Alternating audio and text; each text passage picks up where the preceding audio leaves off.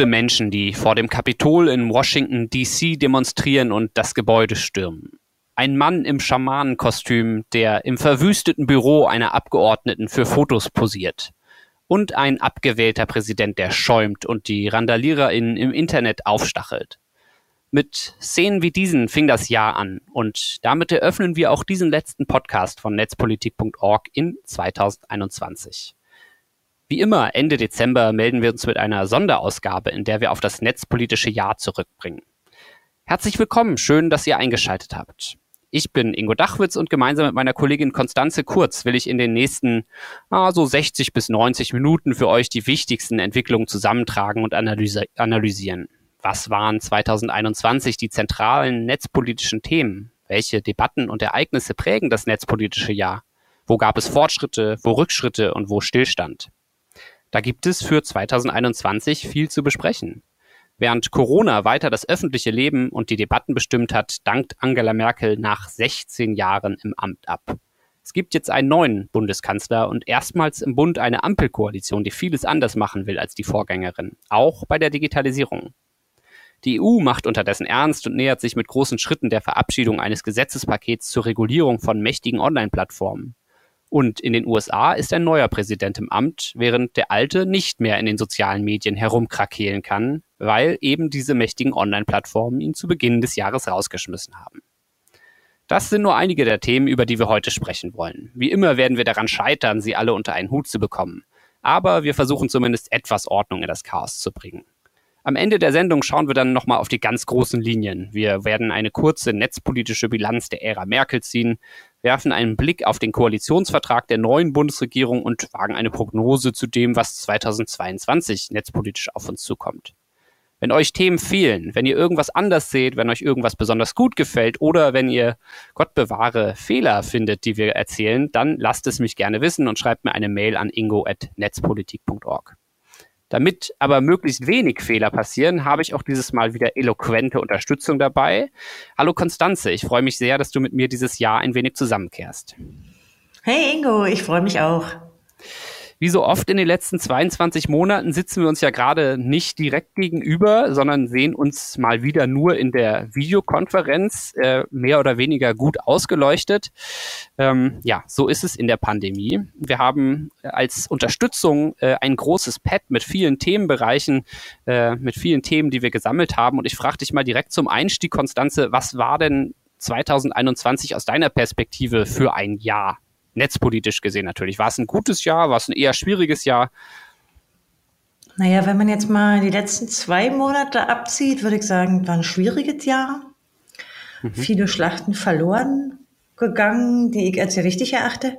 Da würde mhm. ich vor allen Dingen den ganzen Komplex der Staatstrojaner, aber generell auch Überwachungsausbau, würde ich natürlich keinen guten Haken dran machen. Ich habe mich mhm. sehr darüber geärgert, dass im Wahlkampf viele Digitalisierungsthemen gar nicht stattgefunden haben oder auf jeden Fall nicht im Mittelpunkt standen. Mhm. Dazu haben wir ja im letzten Off the Record äh, Podcast schon so ein bisschen reflektiert. Aber gleichzeitig endet das Jahr ja immer mit dem Eindruck, den man so zuletzt hatte. Und der ist natürlich geprägt davon, dass wir jetzt eine neue Regierung haben, dass ähm, ja diese ganze Merkel-Ära vorbei ist Du hast ja ein bisschen darüber geschrieben auch, mhm. kommen wir vielleicht nachher noch drauf. Und deswegen ist jetzt mein Optimismus ein bisschen größer. Und das Dritte, was ich dazu natürlich sagen würde, ist, dass der Mehltau dieser Pandemie sich, glaube ich, auch ähm, ja, bei, bei jedem, der irgendwie politisch denkt, so ein bisschen über die Themen legt, klar. Ja, fangen wir doch mal mit diesem Mehltau an, der Mehl Mehltau der Pandemie. Es ist ja ein Thema, das einfach oben aufliegt, nach wie vor uns beschäftigt und auch netzpolitisch beschäftigt hat in diesem Jahr. Wir gehen das Jahr nicht chronologisch durch, sondern so unterschiedliche Themenbereiche, ne? nur dass ihr, liebe Hörerinnen und Hörer, Bescheid wisst. Ähm, und Pandemie ist quasi das Querschnittsthema, das uns ja quasi die ganze Zeit beschäftigt hat. Ähm, unter anderem haben wir in diesem Jahr weiter über Apps gesprochen, äh, während wir in 2020 ja viel über die Corona-Warn-App gestritten haben und gesprochen haben und sie dann am Ende an den Start gegangen ist äh, und auch in diesem Jahr durchaus ja noch aktiv war und quasi fast so eine Art Revival erlebt hat. Ähm, haben wir vor allen Dingen auch über eine andere App viel gesprochen, über die Luca-App. Konz, willst du mal ähm, kurz zusammenkehren, was, was, was rund um Luca passiert ist? Na, aus unserer Sicht, jetzt wenn man es mal die reine Netzpolitik.org-Perspektive einnimmt, war, glaube ich, eine ganz doll wichtige Recherche, um auch die Bewertung, die politische der Luca-App zu verändern und zu beeinflussen, äh, die Recherche über die Frage der Kosten. Da hatten wir hier zusammengetragen, dass man so auf ungefähr 20 Millionen kommt, wenn man äh, die Bundesländer mal abklappert und guckt, wie viel haben die ausgegeben. Und ich glaube, es war ein gewisser, eine gewisse Veränderung des Diskurses danach, weil man mit Zahlen ja oft auch politische Diskussionen beeinflusst. Aber insgesamt haben wir natürlich sehr viel darüber berichtet, denn von Anfang an ist diese App ähm, vor allen Dingen in der Frage, ob sie überhaupt sinnvoll ist zur äh, Pandemiebekämpfung äh, schon sehr stark kritisiert worden und dann natürlich noch in Fragen der IT-Sicherheit.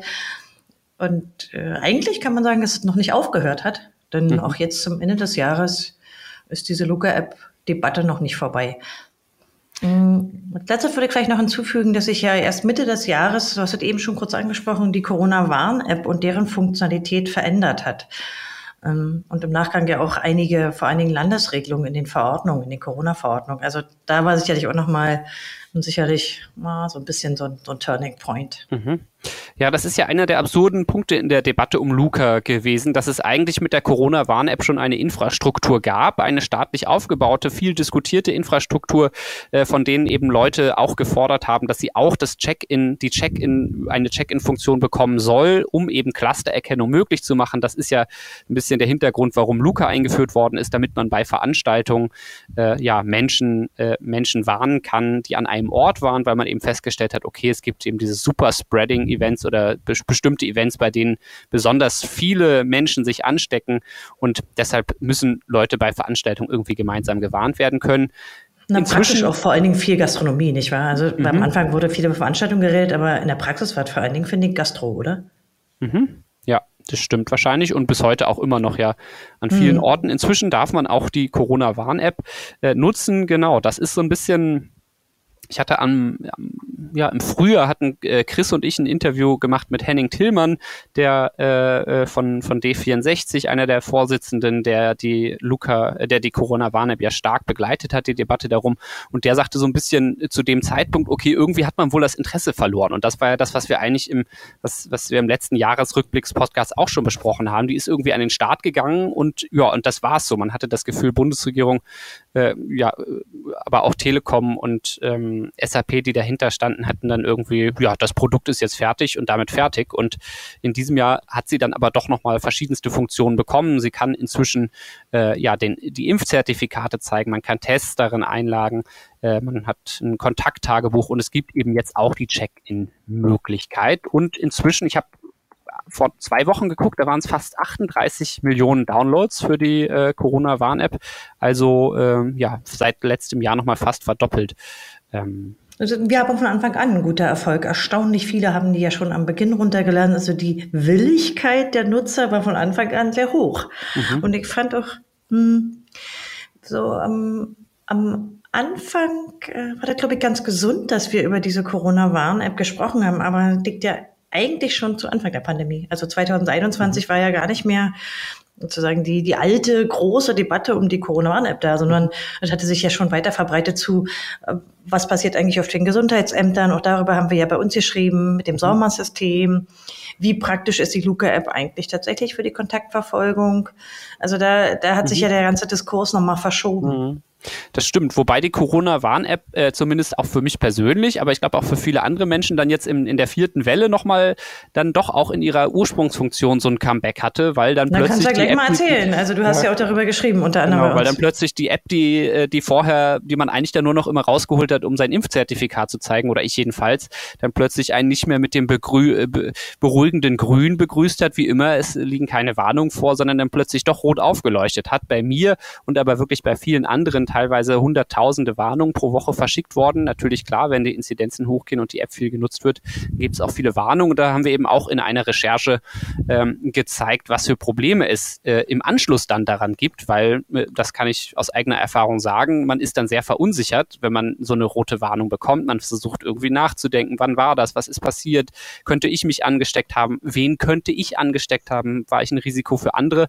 So, und da will man eigentlich Klarheit und äh, Klarheit bringt bei sowas ein PCR-Test. Und wie Markus Reuter, unser Kollege, in einer Recherche zeigen konnte, gab es da ein Riesenchaos drum, weil es unterschiedliche Ansagen gab vom Gesundheitsministerium, auch von der App. Eigentlich soll es irgendwie einen Anspruch geben auf, ein, äh, auf einen PCR-Test, ähm, der aber dann teilweise nicht eingelöst wird und am Ende dann doch kein rechtssicherer Anspruch ist. Aber wenn man zum richtigen Testzentrum geht, gibt es doch einen. Also ein echtes Chaos. Äh, wir verlinken die Texte zu dem Thema mit in den Shownotes. Äh, mit Rückblick auf das Jahr würdest du denn denken, dass beide Apps, also egal wie du jetzt zu Luca oder der Corona-Warn-App stehst, äh, einen signifikanten Anteil hatten, die Pandemiewellen eigentlich zu brechen? Würdest du, die, würdest du dem zustimmen oder nicht? Ähm, nee, das, das, würde ich, das, das würde ich nicht sagen. Also ja.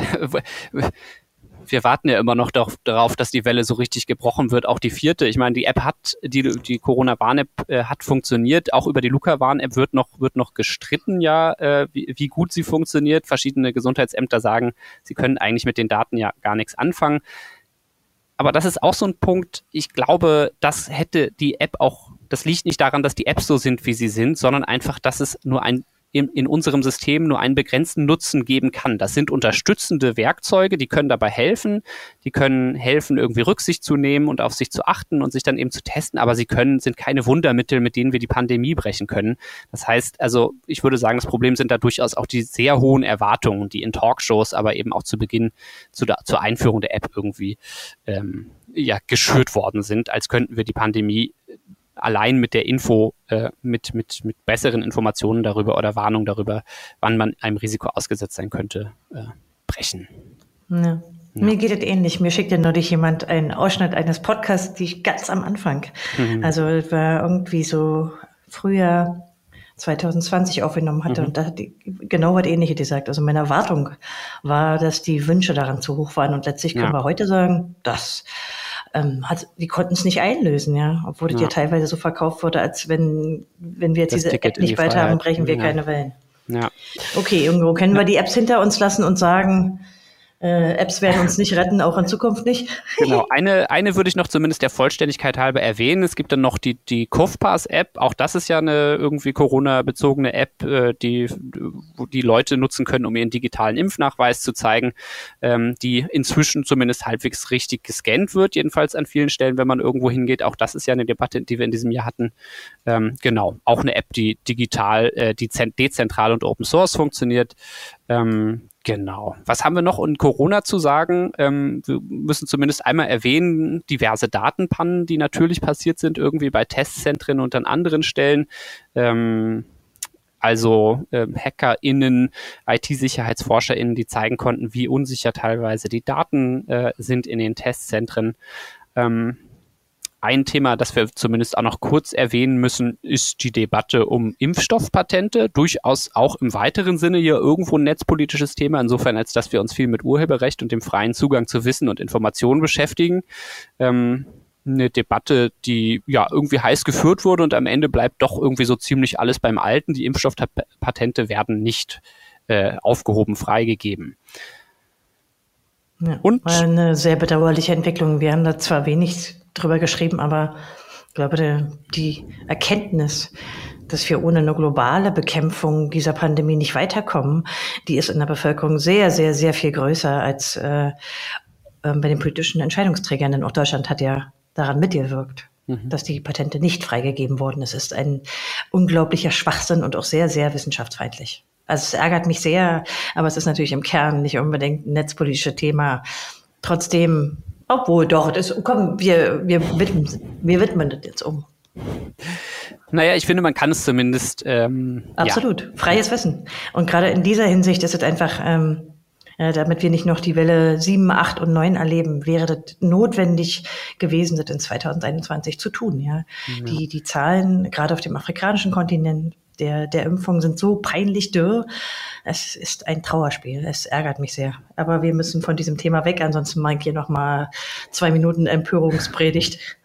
ähm, machen wir, wir können aber beim Thema Empörung bleiben, denn ich habe mir noch als oh Themen für, ähm, ja, als Themen, als letzte Themen äh, im Corona-Blog aufgeschrieben, ähm, alles dicht machen. Hashtag, vielleicht erinnerst du dich, ähm, ein, eine Aktion, die durchaus auch äh, ja, das für Debatten gesorgt hat, sage ich jetzt mal ähm, ganz vorsichtig, eine ja, sogenannte Satireaktion von KünstlerInnen, die gegen Corona, die damit gegen Corona-Maßnahmen protestiert haben oder protestieren wollten.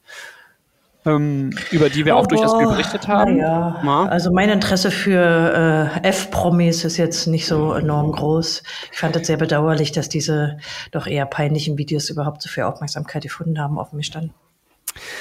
Ja, das stimmt natürlich. Ähm, und trotzdem, ja, müssen wir zumindest einmal noch die Schwurbler erwähnen, von denen wir jetzt sehen, dass sie Proteste zwar nicht mehr so viele, Proteste auf der Straße zwar nicht mehr so viele ähm, Leute anlocken, aber dass wir dann in dieser Szene durchaus eine Radikalisierung sehen können. Wir denken an den Mord in Ida Oberstein, ähm, wo ja eben ein Querdenker gesagt hat, er will es nicht länger hinnehmen, dass er Maske tragen muss. Ähm, und ja, in dem Zusammenhang vielleicht auch noch interessant, die Basis Querdenkerpartei, ähm, die ist bei der Bundestagswahl gescheitert an der 3%. Tue ich mich offen gestanden auch relativ schwer. Ich meine, der Lübcke-Mord, der war im letzten Jahr.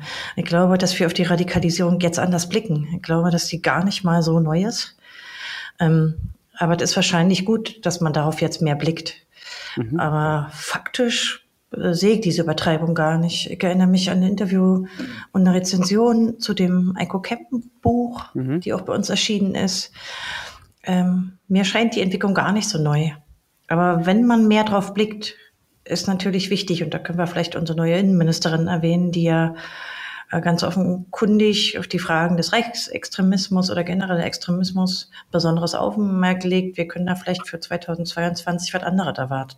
Mhm. Aber die These, die du da so hm, mal eben brachtest, würde ich gar nicht unterschreiben. Also klar, Ida Oberstein und dieser Angriff oder generell das Ablehnung von Corona-Maßnahmen in Gewalt münden, das finde ich natürlich auch furchtbar, aber ich habe den Eindruck, dass das eher mehr Beachtung findet als früher, als dass es mehr stattfindet. Ja, ich weiß, es war jetzt auch gar nicht eher eine, von mir gar nicht als quantitativ gemeint, sondern ähm, eine erkennbare, aber äh, sozusagen eher qualitativ gemeint, dass sich ein harter Kern in dieser Szene eben eher weiter radikalisiert, auch wenn sie in der Öffentlichkeit quantitativ vielleicht an, ähm, an, an, an Präsenz verlieren. Wir nehmen das aber mal als Überleitung ähm, zum nächsten Themenkomplex. Ähm, passt vielleicht ganz gut. Ich habe es am Anfang äh, der Folge schon angesprochen. Die versucht so ein bisschen szenisch ja zu beschreiben. We're pushing people now. Donald Trump ist nicht mehr in den sozialen Medien, in den meisten sozialen Medien vertreten. Das sogenannte Deplatforming haben wir am Anfang des Jahres diskutiert. Donald Trump hat wichtige Kommunikationskanäle zu seiner Anhängerschaft verloren. Auch sein Twitter-Account ist dauerhaft gesperrt. I'll, I'll remind you, this is the last day we ever have to struggle with the responsibility of how best to ignore his tweets. After today, it's over. Das private Unternehmen sagt nach dem Sturm auf das Kapitol, es bestehe die Gefahr weiterer Anstiftung zur Gewalt. Ein richtiger Schritt?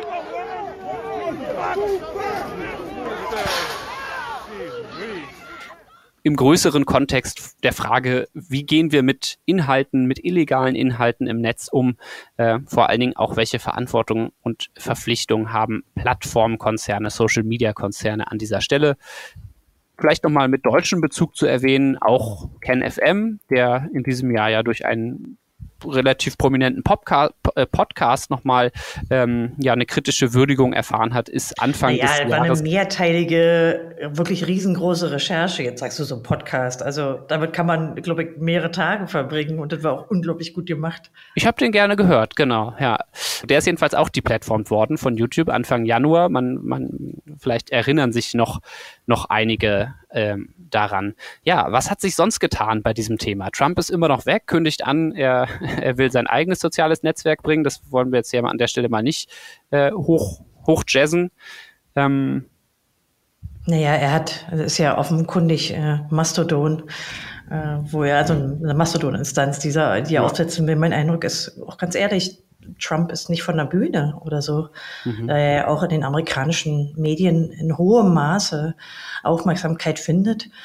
Ich finde auch, äh, dass er zumindest zu dieser Divided Nation nicht beigetragen hat, ihn zu die Plattform.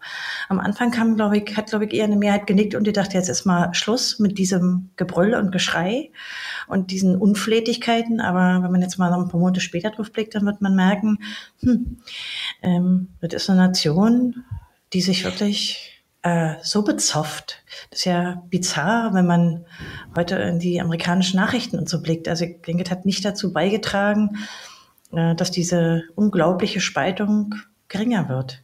Ich halte das für nach wie vor sehr problematisch. Ich würde auch nicht im Nachhinein sagen, dass die Plattforming so richtig war.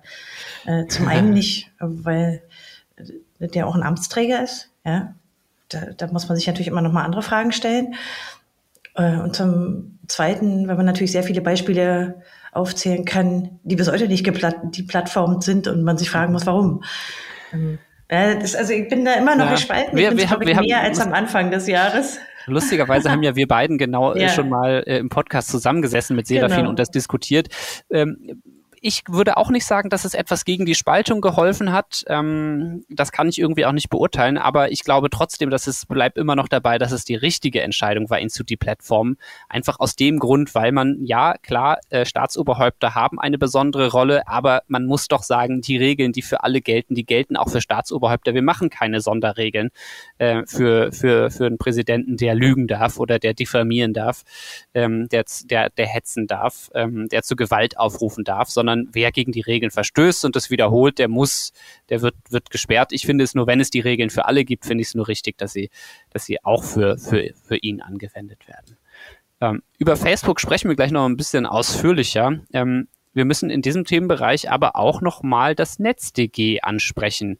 Das deutsche, ja, man muss ja eigentlich sagen, Pioniergesetz im Guten wie im Schlechten, äh, was die äh, Kontrolle oder den Druck auf Online-Plattformen ähm, angeht, sich gegen gegen illegale oder gegen unerwünschte Inhalte vorzugehen. Das ist in Deutschland reformiert worden.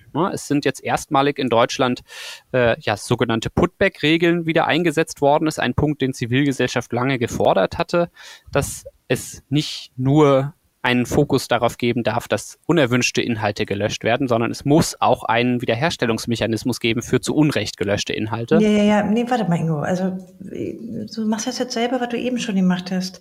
Da geht es um strafbare Inhalte, nicht unerwünschte. Und ich finde diesen Unterschied zu machen schon nochmal wichtig. Ich meine, mhm. jeder, der möchte, kann sich die Diskussion von damals nochmal ansehen, aber das ist nicht, was unerwünscht ist. Ich finde das schon einen wichtigen Unterschied, ob man über strafbare redet oder unerwünschtes es ist auf jeden Fall eine wichtige Konkretisierung. Ja, danke dir dafür. Äh, ich glaube, strafbare Inhalte sind unerwünscht, aber es geht eigentlich um, ja. äh, um strafbare Inhalte. Äh, das ist natürlich richtig an der Stelle. Ähm, genau. Und wir haben gleichzeitig in dem Kontext auch ein Gesetzespaket gegen Hass äh, gegen Hass im Netz gehabt, wo wir ja eine interessante politische Situation hatten, dass ein Bundespräsident ein Gesetz nicht unterschrieben hat. Ähm, mhm. Was war da los? Na, ich finde eigentlich dafür, dass es eine sehr grundsätzliche Diskussion ist, ist sie so, so breit gar nicht geführt worden, was aber meiner Meinung nach eher an anderen politischen Themen lag, die die überlagert haben so wie generell die hm, Reformierung des NetzDG wenig Aufmerksamkeit gefunden hat, verglichen mit dem unglaublichen Aufschrei, äh, den es mal gab zur Verabschiedung und zum Inkrafttreten.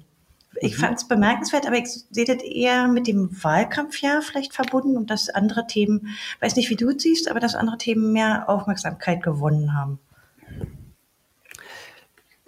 Ja, ich kann es mir ehrlich, es ist mir auch aufgefallen, ähm, dass es nicht mehr die große Debatte ausgelöst hat und es ich habe so ein bisschen das Gefühl, dass es auch damit zu tun hat, dass äh, jetzt in den letzten Jahren schon sehr deutlich auch aus der Zivilgesellschaft noch stärker der Fokus auf äh, sozusagen Opfer von Hate Speech und die negativen Auswirkungen gelegt worden ist und dass es ähm, auch sozusagen eine gewisse Perspektivverschiebung ähm, gibt und es ist natürlich aber auch, das Gesetz ist jetzt eine Weile in Kraft und es ist einfach schwer, Overblocking, die große Gefahr, die damit verbunden war und ist, nachzuweisen an der Stelle. So, dass, dass das Justizministerium selber sagt, dass es gibt kein Overblocking und es ist dann sozusagen schwer, ähm, ja, da, da ein Fundament für äh, oder da einfach empirische Daten zu bekommen, auch äh, was Na das, also kann man ja auch bei den Fällen, die man beim Bundesamt äh, für Justiz sehen kann, mhm. nicht nachweisen.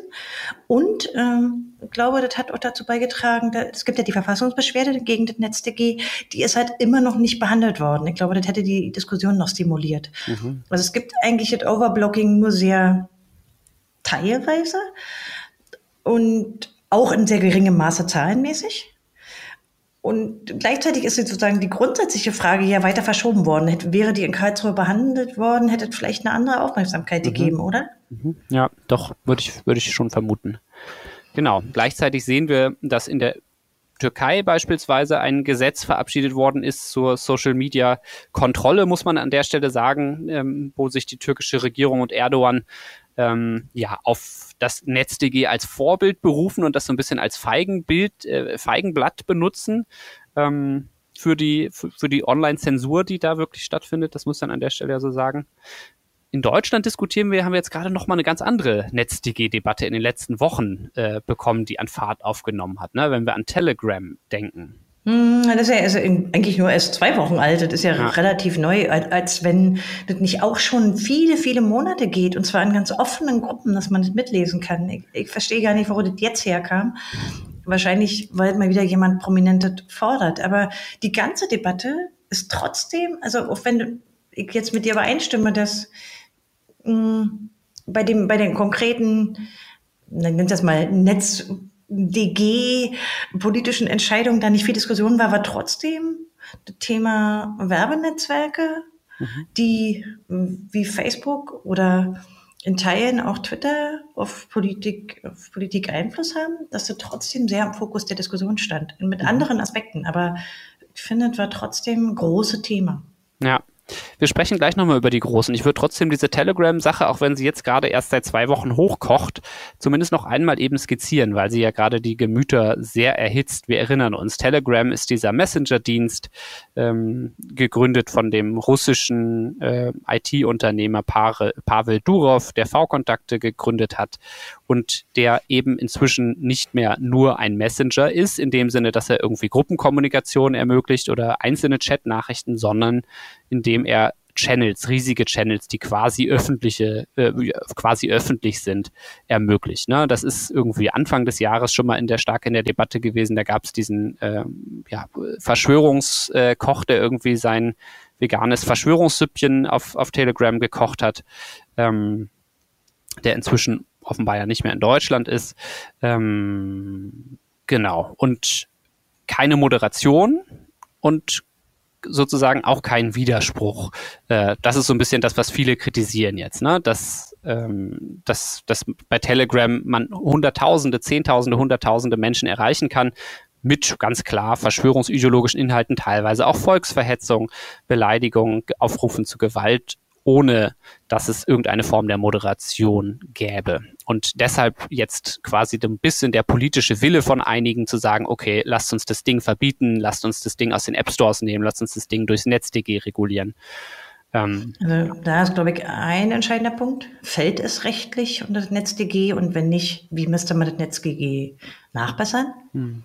Ähm, aber wie das immer bei diesen Diskussionen ist, gibt natürlich dann immer sehr viele ja, Fundamentalisten, die dann gegen die Technik an sich wettern, ohne sich damit näher zu beschäftigen. Also da, da kam so ein bisschen, glaube ich, wieder viel zusammen. Der, ja. der, also der Wille, äh, diese Gruppen irgendwie einzudämmen und, und die ganze Hetze, die da verbreitet wird und die aber oft dann so weit schlägt, dass also sehr radikale Lösungen gefordert mhm. werden. Aber ich finde natürlich die restliche Frage, ob er tatsächlich unter NetzDG fällt, ähm, schon nicht sehr einfach. Mhm. Und inwieweit der Gesetzgeber dann nachbessern müsste, muss man, glaube ich, muss man sich ernsthaft stellen. Aber das natürlich, wird überhaupt nicht geführt, weil, das, ja, also äh, die Forderungen, glaube ich, viel zu platt sind dafür. Wir hatten ja ein ganz interessantes Interview dazu und wir hatten auch einen Kommentar dazu. Genau, ja. ja. so ein bisschen die, die fand ich einen sehr schönen Kommentar von, von unserer Kollegin Anna auch, das, die Idee, dass damit sich das Problem löst, wenn man den Messenger aus der Welt schafft, so wie es teilweise in den Debatten klingt, ähm, ja doch etwas simpel ist. Aber die, die Diskussion wird zurückkommen. Also man kann, könnte die auf andere Techniken übertragen. Wir haben das immer wieder. Ja. Also wir versuchen das sozusagen auch mh, mm, mit zu kommentieren. In diesem Fall äh, mal gucken, wie sich da die neue Ampelregierung stellen wird. Ich finde natürlich, ist eine Debatte dabei sehr kurz kommt, die wird aber auch teilweise geführt. Meine, wenn man halt offen strafbare Inhalte hat, dann könnte man natürlich auf der anderen Seite sagen, hm, wo sind denn hier die Defizite bei der Strafverfolgung? Ja, wenn, wenn ja, mhm. muss man sowohl technisch wie auch personell fragen. Aber es ist nicht einfach.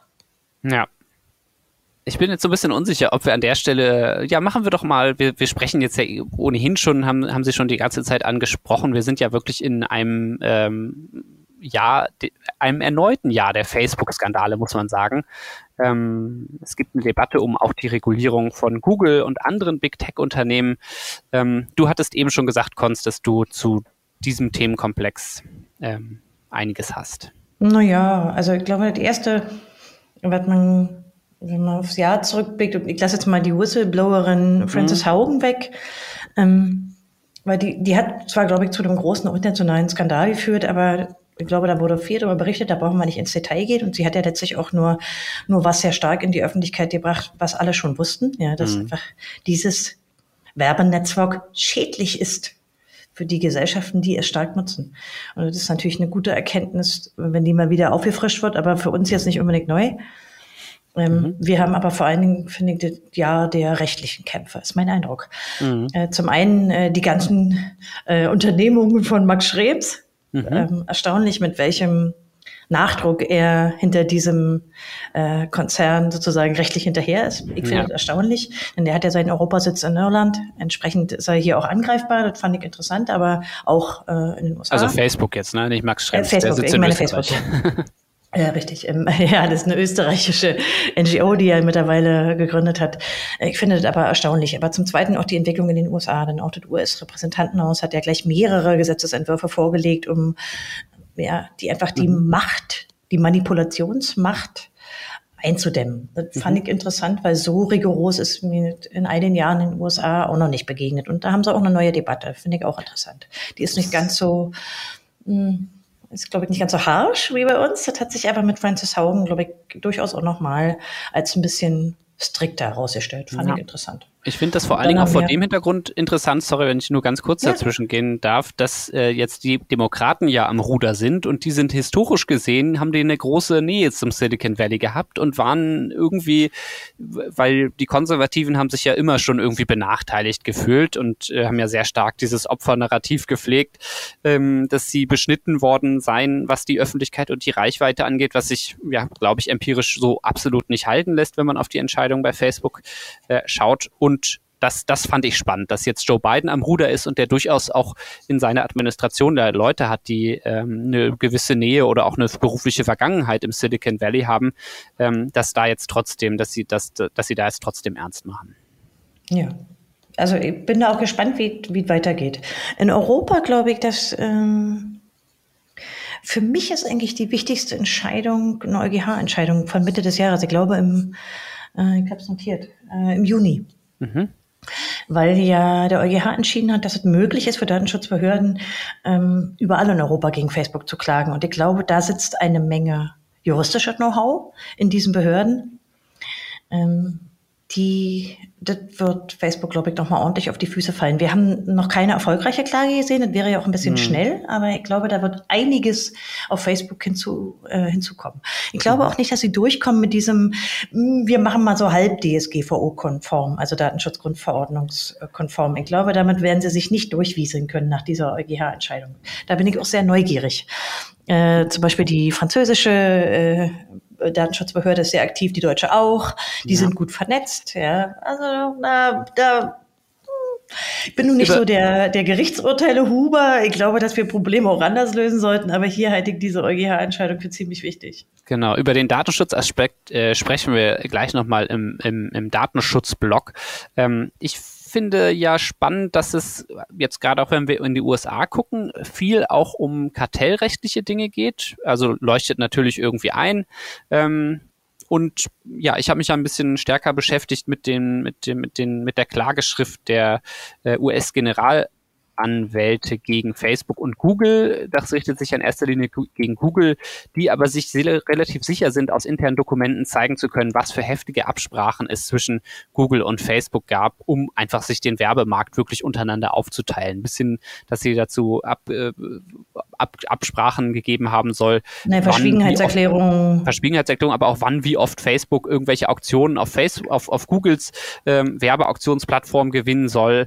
Ähm, genau, Google hat sich einfach wohl irgendwann als Marktführer auf dem Werbemarkt entschieden, okay, was mache ich jetzt? Lass, lass ich eine, wollen wir eine größere Konkurrenz zulassen und einen offenen Markt oder nehme ich den kleineren Konkurrenten Facebook irgendwie mit und wir beiden verabreden uns jetzt und mauern uns hier ein, um äh, den, uns die Konkurrenz vom Leib zu halten. Das wird auf jeden Fall auch nochmal spannend. Ähm, nee, sie haben doch auch noch, da waren noch die Absprachen bei, äh, dass sie sich gegenseitig informieren, mhm. dass sie ihre Stellungnahmen absprechen und so. Ich, genau. Also, nachdem ich das gelesen habe, war mir eigentlich auch klar, damit werden die Erfolg haben. Äh, diese Marktmanipulation kann man damit besser nachweisen, als ich äh, lange in so einem äh, großen Verfahren mal gesehen habe. Die haben ja schon alt auf dem Tisch.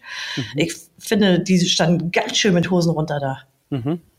Also, und ja. wenn die was können, die Amis, ist es ja so ein bisschen, ähm, wie soll ich das mal sagen? Also in diesem Wettbewerbsverfahren sind die ja schärfer als äh, in den meisten europäischen Ländern. Da haben die echt jahrelange Erfahrung. Ich ja. hoffe, auf diese Weise gehen sie da auch nochmal vor.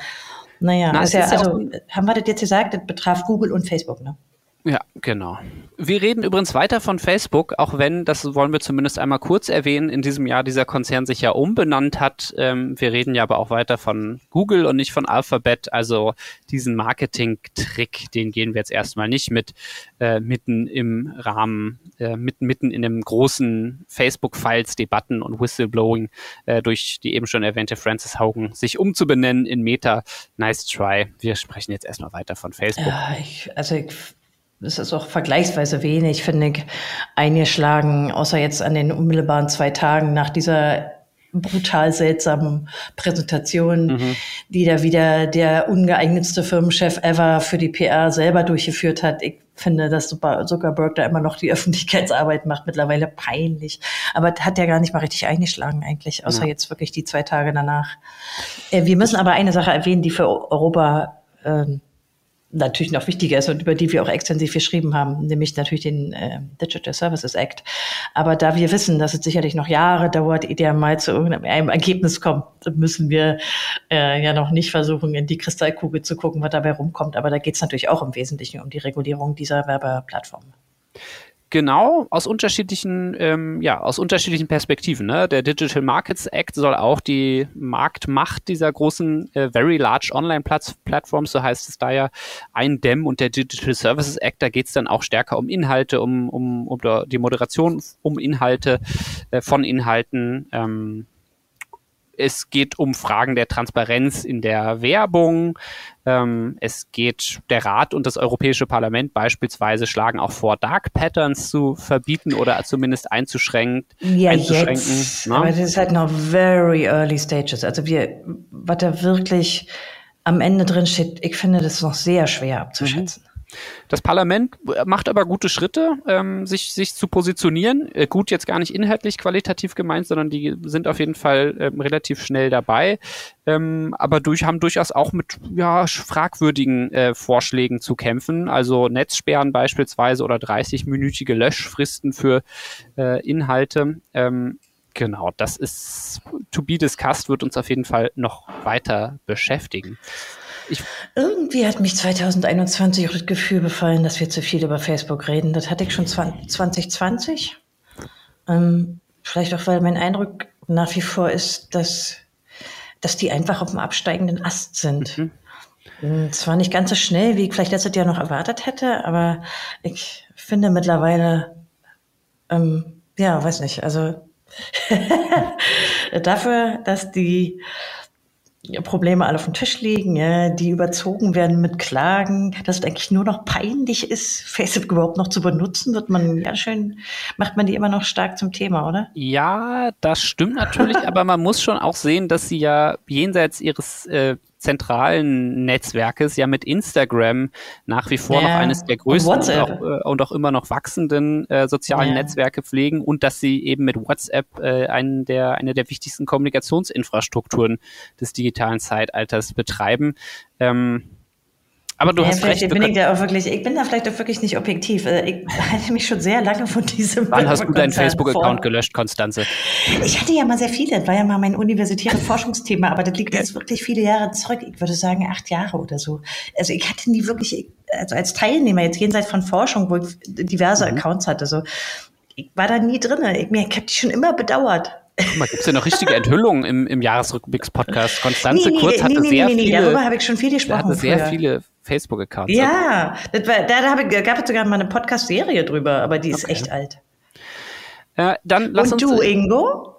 Ich habe einen ganz von früher noch einen Facebook-Account, ähm, den ich unter anderem noch deshalb habe, weil ich den Facebook-Account von netzpolitik.org betreue und da unsere Artikel reinkippe. Und ich warte immer darauf, dass das endlich mit der Automatisierung mal vernünftig klappt, damit ich diesen Facebook-Account äh, auch, auch wirklich löschen kann. Ich benutze es jedenfalls nicht mehr. Ähm, ja, ist jetzt, glaube ich, kein, ist jetzt, glaube ich, nicht so ein Scoop, das zu verraten. Ach komm, okay. lass uns Facebook äh, beenden, oder? Ja, eh, bitte, bitte, bitte. Also ich finde es ja faszinierend. Na, haben wir äh, was Wichtiges vergessen, was Facebook betrifft?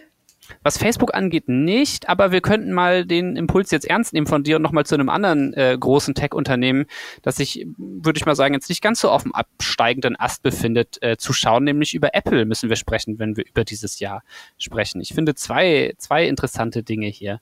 Zum einen, das können wir vielleicht ein bisschen kürzer abhandeln, haben die ernst gemacht mit einem Schritt, ähm, den sie schon länger angekündigt hatten, und zwar ähm, beim Werbetracking auf iPhones mehr für mehr Transparenz zu sorgen, äh, indem sie dieses App-Tracking Transparency eingeführt haben, dass NutzerInnen von iPhones tatsächlich gefragt werden, soll diese App diese Drittparty-App von irgendwem anders, sollte die Erlaubnis bekommen, dich zu tracken oder nicht.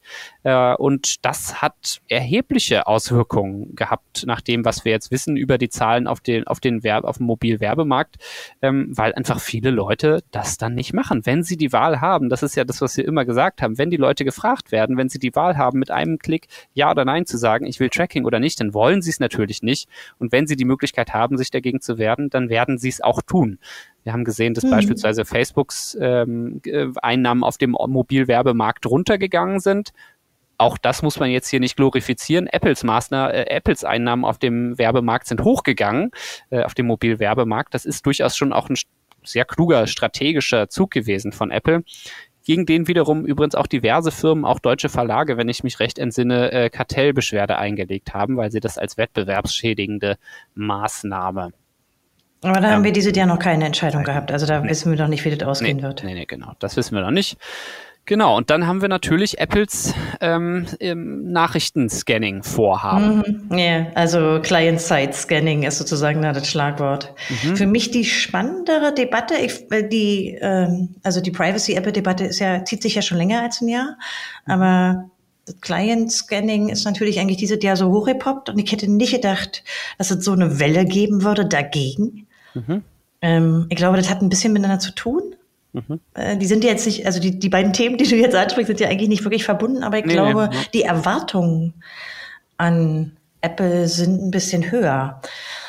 Und die Nutzergruppe, diese, vor allen Dingen der Apple-Telefone, ist, glaube ich, ein bisschen äh, stärker darauf erpicht, Mhm. Und dann haben die doch so eine Klatsche gekriegt von den namhaftesten, äh, nennen Sie mal Informatikern unserer Zeit, äh, die sich ja in einem gemeinschaftlichen Papier dagegen gewendet haben. Das habe ich, kann ich mich jeweils in meiner aktiven Zeit mhm. der Netzpolitik nicht erinnern, schon jemals so eine Klatsche gelesen mhm. zu haben. Äh, von so namhaften Menschen fand ich schon ziemlich cool. Äh, beerdigt ist es noch nicht ganz, aber teilbeerdigt in so, äh, genau, bei Apple ist es zumindest teilbeerdigt oder ein bisschen auf die lange Bank geschoben äh, und gleichzeitig äh, erleben wir aber, dass die Idee in ganz ähnlicher Form ja in der EU auch wiederum diskutiert wird. So ein bisschen äh, ist es doch das, was die InnenministerInnen mit der Chatkontrolle vorhaben, oder? Also auch da auf dem Telefon äh, na, Inhalte, bevor sie verschlüsselt werden, äh, zu durchleuchten. Auf, ja, ich weiß nicht, ob unerwünschte oder unerlaubte Inhalte. Ähm, Na, strafbare genau. Inhalte schon. Also sehr, sehr klar strafbare Inhalte, nicht unerwünschte. Also äh, der Türöffner ist hier sicherlich immer Missbrauchsdarstellung. Ach, es wird es nur im Hinblick auf Missbrauchsdarstellung diskutiert. Das, also was heißt nur, ich sage mal in Anführungszeichen, bislang nur im Hinblick auf Missbrauchsdarstellung, das die Chatkontrolle diskutiert. Hm. Also ich glaube, das ist natürlich deshalb immer auch ein politischer Türöffner, weil sich da einfach alle hinterstellen können. Das will natürlich niemand befördern. Das findet ja. jeder widerwärtig. Also, aber das heißt natürlich nicht, dass man, äh, wenn, wenn das vor allen Dingen technisch umgesetzt wird oder rechtlich formuliert wird, äh, dann nicht auch kritisch rangehen soll. Äh, ich bin da sehr skeptisch. Klar, keine Frage. Also zumal da auch schon wieder so ein bisschen diese, äh, was wir jetzt bei anderen Themen schon hatten, immer diese, diese absolute Wunschdenken, dass man was technisch erschlagen kann, was gar kein technisches Problem ist. Mhm. Begegnet mir natürlich irgendwie, ist vielleicht auch so ein bisschen Informatikerblick, aber das begegnet mir irgendwie wie so ein wiederkehrender, äh, wie so ein Hase- und Igel-Spiel. Naja.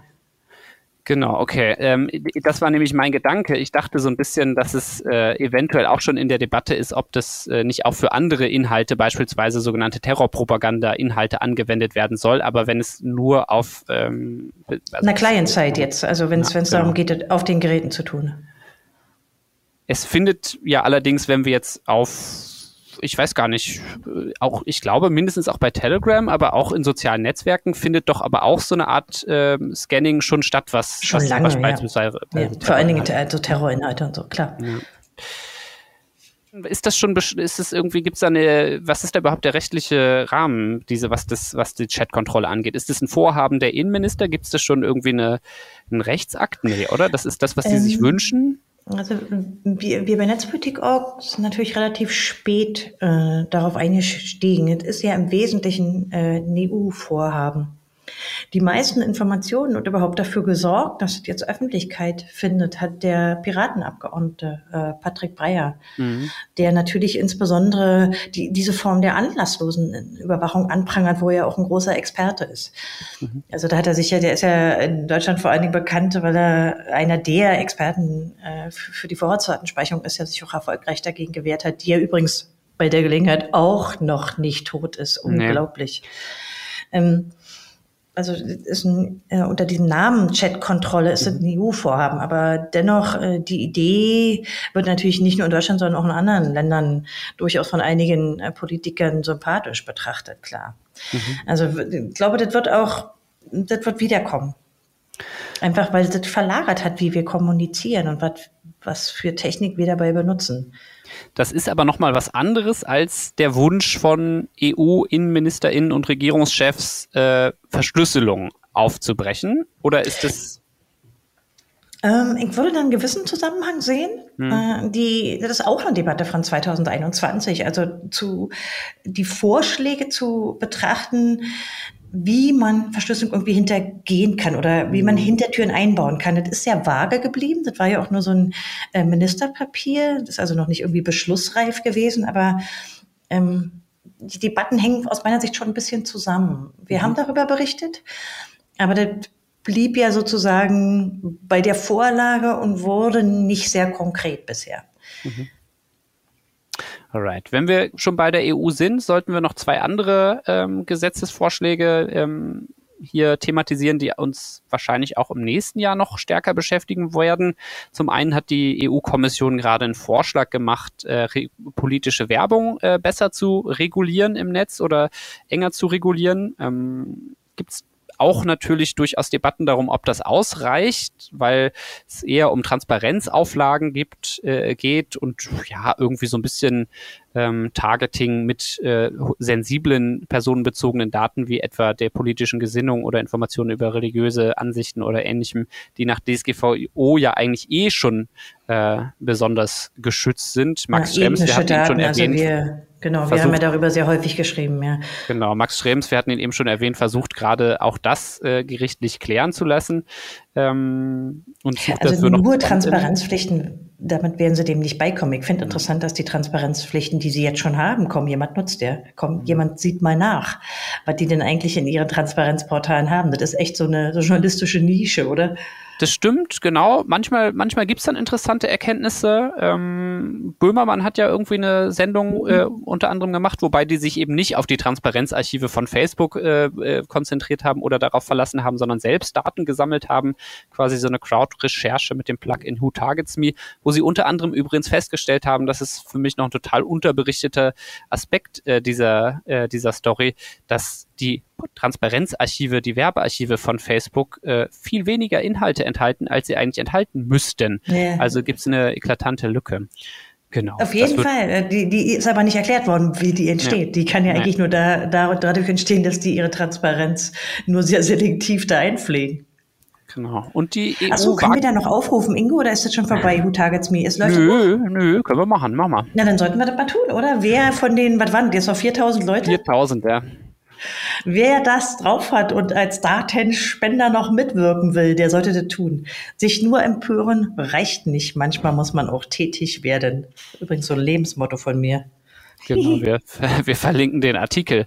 Ähm, der Vollständigkeit halber erwähnen wir auch noch den EU AI Act, gar nicht so leicht auszusprechen, ähm, den die EU plant und in diesem Jahr vorgeschlagen hat, ähm, der ja jetzt auch konkrete Reformen annimmt, wo es unter anderem so ein bisschen orientiert an dem, was die Datenethikkommission in Deutschland vorgeschlagen hat, so einen risikobasierten Ansatz geben soll für, äh, für sogenannte KI-Systeme oder automatisierte Entscheidungssysteme. Ähm, wohl eher noch nicht abgedeckt, zumindest in der aktuellen Form, ist das Thema Biometrie und biometrische Überwachung. Und ich finde, damit steht und fällt so ein bisschen die, die Güte und die Qualität so eines, äh, so einer Regulierung, wo man sagt, okay, wir wollen risikobasierte oder risikohafte ähm, AI-Technologien in Anführungszeichen regulieren. Aber ja, biometrische Gesichtserkennung kann man, kann man, kann man einfach machen. Ähm, da haben wir ein Problem. Dennoch, also jetzt mal den Act beiseite, da werden wir ja den erst der konkreter ja. werden können. Ich glaube schon, dass es, äh, dass es einen unglaublichen Aufschwung 2021 gab in Bezug auf die Regulierung von biometrischer Massenüberwachung. Das ist erstaunlich. Ich hätte das nicht erwartet. Das ist ja eine alte Diskussion, hm. die nie wirklich Schwung aufnahm. Ich befasse mich damit mit, ich weiß nicht, 15 Jahre mit. Ich bin mhm. ganz erstaunt und erfreut darüber, dass diese äh, Reclaim Your Face-Kampagne so Schwung gefunden hat, äh, dass sich die Ampelregierung jetzt äh, dazu durchgerungen hat, sich zu positionieren, ganz klar, gegen biometrische Massenüberwachung. Äh, dass wir dem EU-Parlament die Initiativen haben. Ich hätte nicht mehr erwartet, dass das nochmal kommt. Und ähm, ich glaube, diese Clearview und PIM-Eye-Skandale, über die wir auch geschrieben haben, teilweise aber schon äh, 2020, haben damit zu tun, aber nicht nur. Ja, wie mm. erklärst du es dir? Ich glaube, es hat auch ein bisschen was damit zu tun, wie stark so deutlich geworden ist in dieser Alltagstechnik, ähm, was Gesichtserkennung kann, hm. was die Deepfake äh, Debatte, die ja bizarr ist, teilweise dazu beigetragen hat. Also oh. diese ähm, My Face is my Passwort ist irgendwie so konkret geworden, oder? Mhm. Ja, ja, ich kann es mir ehrlich gesagt. Ich bin da ganz erfreut drüber ne, übrigens. Ja, ich finde es auf jeden Fall toll zu sehen, dass es diese, genau, Reclaim Your Face, diese EU-weite äh, Kampagne gibt und dass die viel Zulauf erhält. Ich bin mir jetzt allerdings, was jetzt Versprechen der Bundesregierung an der Stelle angeht, jetzt nicht so sicher. Also wir haben ja lang, immer wieder darüber berichtet, was, was an neuen Dingen erlaubt wird, was Biometrie angeht. Okay, wir hatten Anfang des Jahres, glaube ich, oder was Anfang letzten Jahres eine Debatte darum, dass Innenminister Seehofer wollte, dass ähm, dass, dass es sozusagen biometrische Überwachung an Bahnhöfen ähm, flächendeckend in Deutschland ausgebaut nee, das war wird. de Maizière, das, das war noch vor Seehofer. Nee, nee, Seehofer wollte das auch. Äh, der hat es ja übernommen, das Projekt quasi. Und ich glaube, er hat es, aber es ist schon Anfang 2020 gewesen, dass er gesagt hat, äh, ich will das und dass Saskia Esken gesagt hat, aber nicht mit mir und dass an der Stelle sie sich zumindest mal durchsetzen konnte. Ähm, ich habe tatsächlich einen guten Teil ähm, des Jahres damit verbracht, rauszukriegen, was die wirklich machen im BMI. Die haben ja so eine mhm. Arbeitsgruppe gegründet. Und ich habe die überzogen mit äh, Informationsfreiheitsanfragen und natürlich Presseanfragen. Ähm, also A, um zu wissen, ob macht diese Arbeitsgruppe irgendwas. Ich habe auch die Bundespolizei genervt und die Bahn als Projektpartner. Ich habe versucht rauszukriegen, was, die, was der wissenschaftliche Partner sein soll. Denn Seehofer hat ja immer wieder gesagt, das wird wissenschaftlich permanent begleitet. Ich finde da so weit auch von Granit sagen, how, how, did that work out, Konstanze? Was hast du? Äh, na, letztlich gar nichts. Äh, ja. Äh, in, der, in der Sache haben sie nichts weiter gemacht, es ist geschoben worden, obwohl sie das angekündigt haben für dieses Jahr. Äh, die Arbeitsgruppenergebnisse haben sie als äh, total geheim, können wir auf keinen Fall IF gehen, also kann über die Informationsfreiheit nicht ausgegeben werden. Und die Bundespolizei und die Deutsche Bahn sagen immer nur, uh, die Auskünfte kann nur das Innenministerium enthält. Mhm. Total gemauert. Und ich habe die so abgenervt. Äh, weswegen ich glaube, ähm, dass Seehofer die Projekte, die er wirklich wollte, auch durchzieht. Das war ihm nie wirklich ein Anliegen, schien mir. Ähm, ja, da, da ist kein, kein merkbarer Fortschritt zu sehen. Kann natürlich auch sein, dass diese sehr negative Presse über die Ergebnisse, die ja noch sein, sein Vorgänger in die Wege geleitet hat mhm. und die Seehofer ja nicht wirklich mehr verkauft hat, dazu beigetragen haben.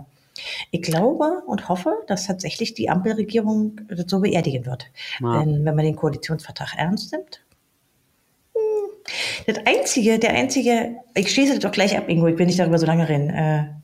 Der einzige Bestandteil, den die durchgezogen haben, ist die Erneuerung der tatsächlich äh, optisch sehr viel besser ausgestatteten massenhaften Kameraüberwachung an den Bahnhof, Bahnhöfen. Mhm. Dafür gibt es auch Zahlen. Aber nicht für die sozusagen Softwareerkennung von mhm. Objekten oder Gesichtern oder Körpern. Genau, da haben Bahn und Bund ja auch massiv investiert, äh, was die modernen Kameras angeht, glaube ich. Ne? Das sind irgendwie also hochauflösend im Sinn, also ja. modern, Hochauflösendheit. Mhm. Genau, okay, äh, wir bleiben ah, trotzdem ich mal im schon Bereich. Auch Memran, den könnte mich darüber so ärgern.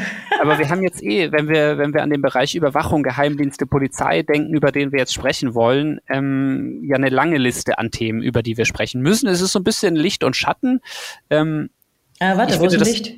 Ja, pass auf. Ähm, Du hattest eben gerade mit den Antibiometrie-Kampagnen angefangen. Ich, das habe ich jetzt schon mal als Licht gewertet und wir haben in diesem Jahr wieder ein Anti-VDS-Urteil des Europäischen Gerichtshofs gehabt. Again, äh, im, es stand die belgische Vorratsdatenspeicherung von Kommunikationsdaten ähm, ja. zur Debatte und wieder hat der Europäische Gerichtshof gesagt, in dieser Form ist eine anlasslose ähm, Massensammlung von Kommunikationsdaten äh, nicht erlaubt, nicht grundrechtskonform.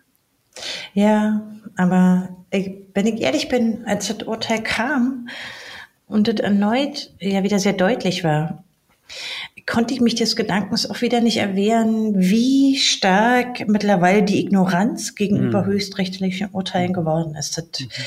ähm, finde ich eine sehr schwierige Entwicklung. Ähm, noch gar nicht mal so stark in Karlsruhe, aber ich finde für die europäischen Höchstgerichte äh, ist das enorm. Ähm, wollen wir da vielleicht ja. bei der Ge Gelegenheit erwähnen, die, der, der Fall zur Massenüberwachung der Geheimdienste, der ja auch dieses Jahr entschieden wurde im Mai? Mhm. Ja, erzähl. Ähm, ich muss das immer vorwegschicken. Ich bin da also nicht besonders objektiv, weil ich einer der Beschwerdeführer war. In dem Fall, der sehr lange verhandelt wurde, nämlich seit Beginn der Snowden da ging es um den GCHQ in erster Linie, ne, den britischen äh, Geheimdienst. Genau, also es geht um geheimdienstliche Massenüberwachung der ja. Kommunikation. Und der Fall landete nach, nach einem Urteil nach acht Jahren vor der Großen Kammer und war auch ein Gewinn in dem Sinne, als dass die Regelungen, die da angegriffen wurden, als nicht vereinbar mit der Menschenrechtskonvention in besonders zwei Artikeln sind. Aber ich fand es schon interessant, wie wenig die deutsche Bundesregierung, die ja als eine der wenigen europäischen Regierungen auch ihren Geheimdiensten eine massenhafte Überwachung der Kommunikation der Geheimdienste erlaubt, mhm. äh, reagiert hat. Also mhm. Klar, das ja. hat mich jetzt besonders interessiert, aber für mich ist das ein typisches Beispiel dafür, dass diese höchstrichterlichen Urteile keine besondere Resonanz im ja. deutschen politischen äh, Raum haben. Das, dafür müssen wir sorgen. Ich denke, das ist auch eine Frage der Zivilgesellschaft, die da aktiv, aktiver werden muss. Das ist ja so, ich finde, das ist der eine Aspekt, wenn es ein Urteil gibt. Ich finde einen anderen Aspekt in dem Zusammenhang auch schon äh, erschütternd, dass es so ja in der Ära Merkel irgendwie üblich geworden ist, bei Überwachungsgesetzen oder überhaupt bei Innengesetzen bei Gesetzen aus dem Innenministerium schon einfach von vornherein so einzupreisen, mhm. dass es ja irgendwie, ja gut, dann geht das halt nach Karlsruhe. Die können es ja dann zurechtstutzen, ähm, ja. wenn, wenn da irgendwas nicht stimmt. Aber wir machen jetzt erstmal hier Maximalforderungen, äh, beziehungsweise schreiben erstmal das maximal Mögliche rein und dann wird es so mhm. wie auf dem Bazar so ein bisschen ausgehandelt. Ähm, mhm. So als, als, als sei das irgendwie. Normal, ja, der, ja. als wenn der Erstinterpret im Verfassungsgericht wäre. Genau, Aber richtig. da gibt es, glaube ich, noch einen Spin, der dieses Jahr so stark geworden ist, weil ihn auch die konservative Presse so aufgegriffen hat. Mhm. Na, eigentlich auch mehr so die, die rechte Ecke, finde ich. Nämlich die Frage der Delegierung von früheren Spitzenpolitikern. Mhm. Ähm, an das Verfassungsgericht. Ein neuer Verfassungsschutzpräsident ist ehemaliger Bundestagsabgeordneter der CDU, ne? Verfassungsgerichtspräsident. Äh, Verfassungsgerichts. Verdammt. ich habe oh, ich hab ja zur Vorbereitung den, den Jahresrückblicks-Podcast aus dem letzten Jahr gehört. Ist mir genau Echt? der gleiche, aber andersrum äh, Versprecher passiert. Da wollte ich Verfassungs... Äh, ja, naja.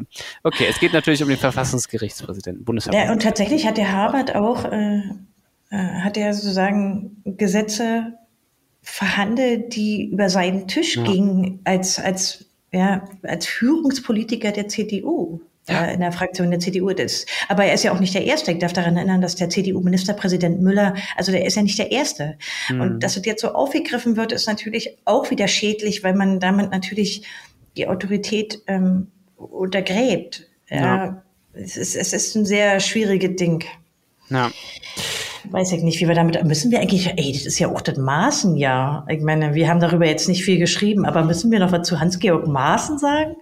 Was du meinst jetzt den ehemaligen Bundestagsabgeordneten, äh, Bundestagskandidaten, der sagen und klanglos gescheitert ist? Ich wüsste nicht, was wir noch zu, zu dem ja, sagen Ich fand müssen. das schon bemerkenswert. Äh, also 2021 ist sozusagen das Radikalisierungsjahr des mächtigsten Geheimdienstchefes, also von unserem Inlandsgeheimdienst, der sich in einer Weise, der ist ja so weit abgebogen in einem Jahr, war ja erstaunlich, oder? Ja, ich frage mich ja immer, wie ist er abgebogen oder wird es nur sichtbar? Also oder ist es beides? Dass jetzt nee, Dinge sichtbar werden. Abgebogen. Ja, aber ist es nur öffentlich vor, ist es vorher einfach nicht öffentlich gewesen? Spricht er einfach jetzt, wo er nicht mehr, äh, wo er nicht mehr im Amt ist, einfach freier? Tritt er jetzt anders auf, aber hat eigentlich das gleiche Gedankengut, hat die gleiche Ideologie, die er auch schon im Amt hatte, weißt du? Naja, aber äh, wäre das nicht beide irgendwie gleich schlimm? Es ist mindestens, es ist mindestens genauso schlimm. Ich weiß gar nicht, was schlimmer ist. Äh, ich wollte nur sagen, ich weiß nicht, ob er sich wirklich radikalisiert oder ob nicht sein, sein, ähm, sein radikaler, ähm, seine radikale Ideologie eigentlich jetzt stärker zutage tritt. Oder das ist doch ein Satire-Account und wir haben das alles nicht erkannt, Ingo. Ja, vielleicht war es damals doch, Landesverrat, doch eine groß angelegte Spendenkampagne von ihm in Wirklichkeit. Äh, Könnten wir auch bei der Gelegenheit drüber reden? Unsere Spendenkampagne läuft noch. Ihr könnt euch noch beteiligen bis zum 31.12. und eigentlich auch im Januar. Das solltet ihr, auf jeden Fall. Uns fehlt noch richtig viel Geld, um unser Spendenziel in diesem Jahr zu erreichen. Ähm, kurzer Werbeblock, wenn wir schon dabei sind. Wir haben mhm. in diesem Jahr mal groß gedacht und haben gesagt, okay, wir hatten im letzten Jahr eine ordentliche Steigerung unserer Spenden, im Jahr davor auch. Dann kalkulieren wir die für dieses Jahr auch mal mit ein und rechnen einfach mal damit und hoffen, dass wir sie erreichen und haben uns deshalb für dieses Jahr vorgenommen, eine Million Euro einzusammeln für die Verteidigung digitaler Grundrechte. Und ja, das ist groß gedacht gewesen, vielleicht etwas zu groß, muss man an dieser Stelle kurz vor Weihnachten äh, zeichnen wir diesen Podcast auf, sagen, es sieht, es fehlt auf jeden Fall noch viel. Äh, wir geben die Hoffnung nicht auf, aber es fehlt noch echt eine Menge Geld, von daher freuen ja, wir uns.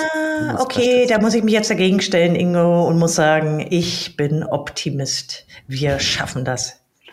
Bitte, ja? Okay.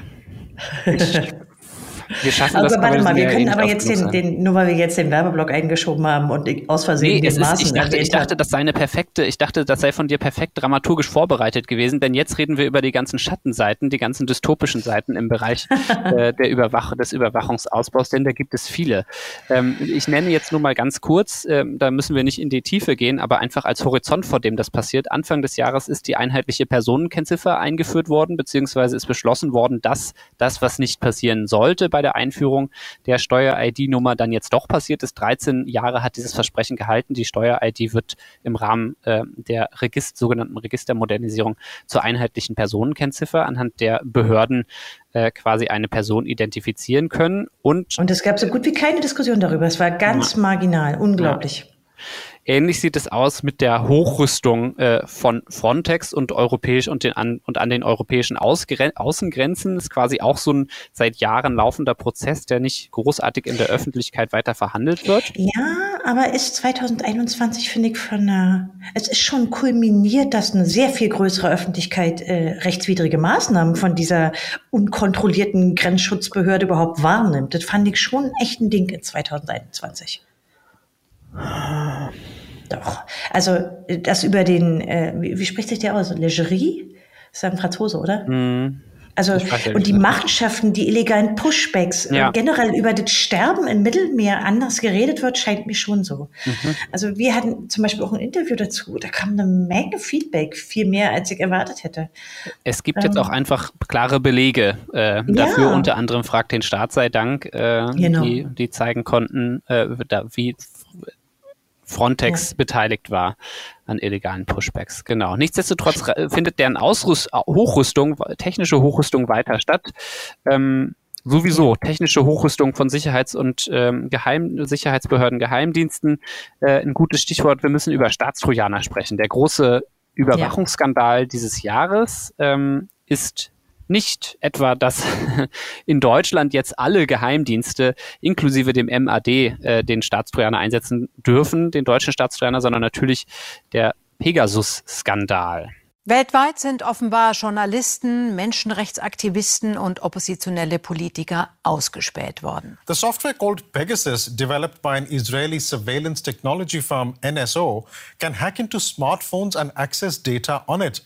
A consortium of media organizations were able to access a list containing numbers of persons potentially targeted using Pegasus. Laut internationalen Recherchen, an denen auch NDR, WDR, Süddeutsche Zeitung und die Zeit beteiligt waren, wurden auf zahlreichen Smartphones Spuren einer Spionagesoftware gefunden, die eigentlich zur Terrorabwehr entwickelt wurde. Ich glaube, das ist ähm wirklich ein, eine Zeitenwende, inwieweit der die Befugnis, also die, die rechtliche Möglichkeit, den Staatstreuner einzusetzen, verbreitert wurde.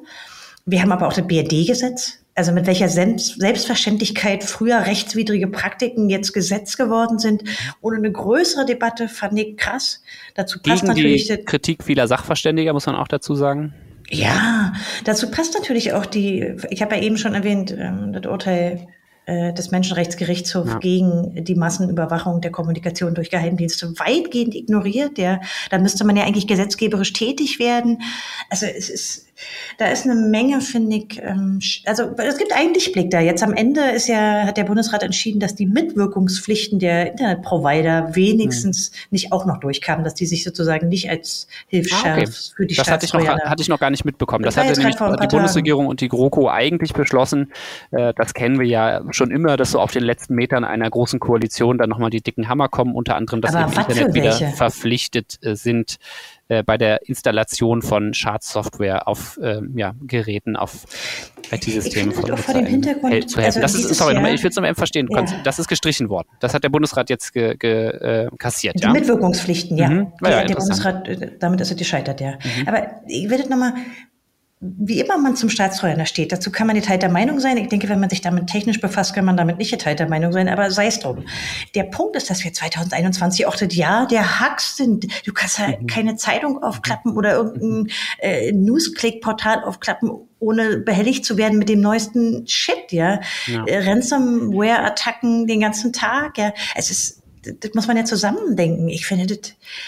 Oh. Ja, aber das finde ich eben so faszinierend. äh, darauf wollte ich eigentlich hinaus. In Deutschland äh, wird der Staatstrojaner-Einsatz weiter äh, normalisiert, also das staatliche Hacken normalisiert und ausgeweitet. Also inzwischen darf auch die, Bundesprävent äh, die Bundespolizei, Bundespolizei präventive Quellen äh, Te Telekommunikationsüberwachung machen, also auch schon bevor Straftaten begangen worden sind. Und gleichzeitig haben wir ja so, haben, haben wir die von dir angesprochenen vielen, äh, ja, vielen Hacks, Ransomware-Attacken und so weiter, die an der Tagesordnung sind, auch einen enormen wirtschaftlichen Schaden anrichten inzwischen. Ja. Äh, und wir haben den Pegasus-Skandal, also so, äh, ja. bei dem klar geworden ist, ähm, dass ja eine hochleistungsfähige äh, ja, Überwachungssoftware ähm, aus dem Hause NSO ähm, eingesetzt worden ist gegen AktivistInnen gegen JournalistInnen im globalen Süden, gegen Regierungsmitglieder. Äh, teilweise, glaube ich, gab es doch sogar auch den Verdacht, sogar in der französischen Regierung äh, sollen Leute, ist es, ist es bei Menschen auf, den, auf dem Handy gefunden worden, Politiker. Na, inklusive Macron selber, ne? Ach so, also wirklich? der ist ja sozusagen, ja? das ist ja immer noch ein Verdachtsfall. Verdacht, okay. Na, seine genau. eigene Nummer stand doch mit in der Liste. Ähm, Aktivistinnen und Journalistinnen, Demokratieaktivistinnen und Journalistinnen in Mexiko, die damit überwacht worden sind, also weltweit. Und, und wir haben auch Ungarn und Polen, also das ist nicht nur irgendwo, das ist auch bei uns in Europa. Und es hat schon einen enormen Aufschrei gegeben und eine enorme Aufmerksamkeit, finde ich, äh, in den Medien für das Thema. Und deshalb finde ich es so krass, dass das steht so im krassen Widerspruch dazu, dass, dass dann gleichzeitig die, äh, ja, die gesetzliche Normalisierung und der Ausbau äh, dieser Techniken in Deutschland, das passiert so irgendwie, als hätte das nichts miteinander zu tun. Das passiert so losgelöst voneinander. Das finde ich faszinierend. Ja, und auch die Tatsache, dass da deutsche Behörden plötzlich dann doch Kunden waren oder mhm. gerne welche geworden wären. Mhm. Ähm, anderswo ist es ja bis heute ein politischer Skandal. Also Indien ist es ja immer noch ein Riesenthema. Aber es ist ja nur ein Spotlight auf eine, ja, auf eine einfach immer noch wachsende Branche, ja, die mhm. aus staatlichen Geldern alimentiert wird und die sich über jeglichem Gesetz wähnt, ja, und die mhm. mit wirklich den plumpesten Ausreden kommen. Also die, die Reaktion der NSO Group ist ja erstaunlich, ja. Mhm. Gut, und da muss man auch mal sehen, ich denke, das ist eine große, tolle Recherche, aber wie viele Journalisten sich damit lange beschäftigt haben, ja. Und dann blickt man auf diesen Markt, so viele Journalisten hast du ja nicht und große internationale Medienhäuser, mhm. die sich da drauf stürzen können. Ja, das ist ja mhm. schon lange ein Problem. Aber doch mal wieder gesprochen wird. Ja, ich finde, das ist schön, dass das mal wieder ja, in die Öffentlichkeit kam, dass das ähm, auch noch ein bisschen Longtail hat. Da kommen ja immer noch neue Sachen raus. Ja. Aber es ist ja ein altes Problem. Da, wenn ich mich an jede einzelne Staatstrojaner-Anhörung so ja auf Länderebene erinnere oder in Karlsruhe, wo der nun auch schon zweimal verhandelt wurde, das war ja schon jedes Mal Thema.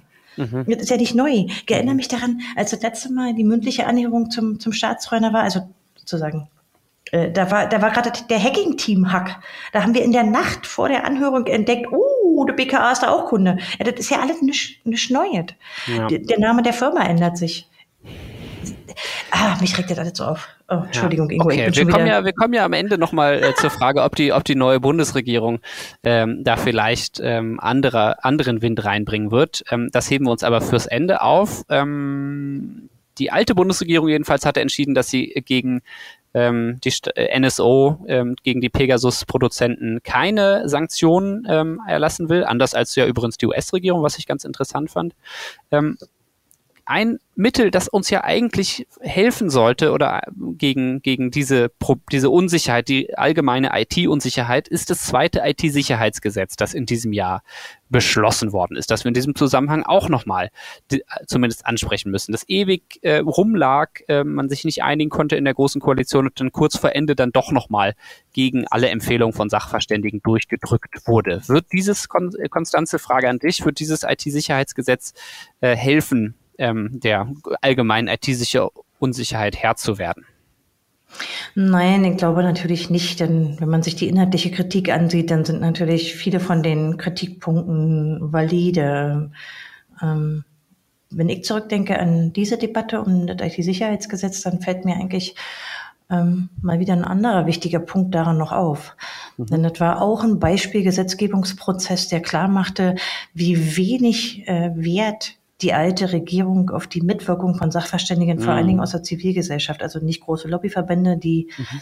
äh, in relativ schneller Zeit so eine Stellungnahme abliefern können, sondern vor allen Dingen äh, Wissenschaft und Zivilgesellschaft, wie wenig Wert darauf gelegt wird. Mhm. Die Fristen wurden immer kürzer. Diese Beteiligung war bloß noch ein Feigenblatt, ja. Mhm.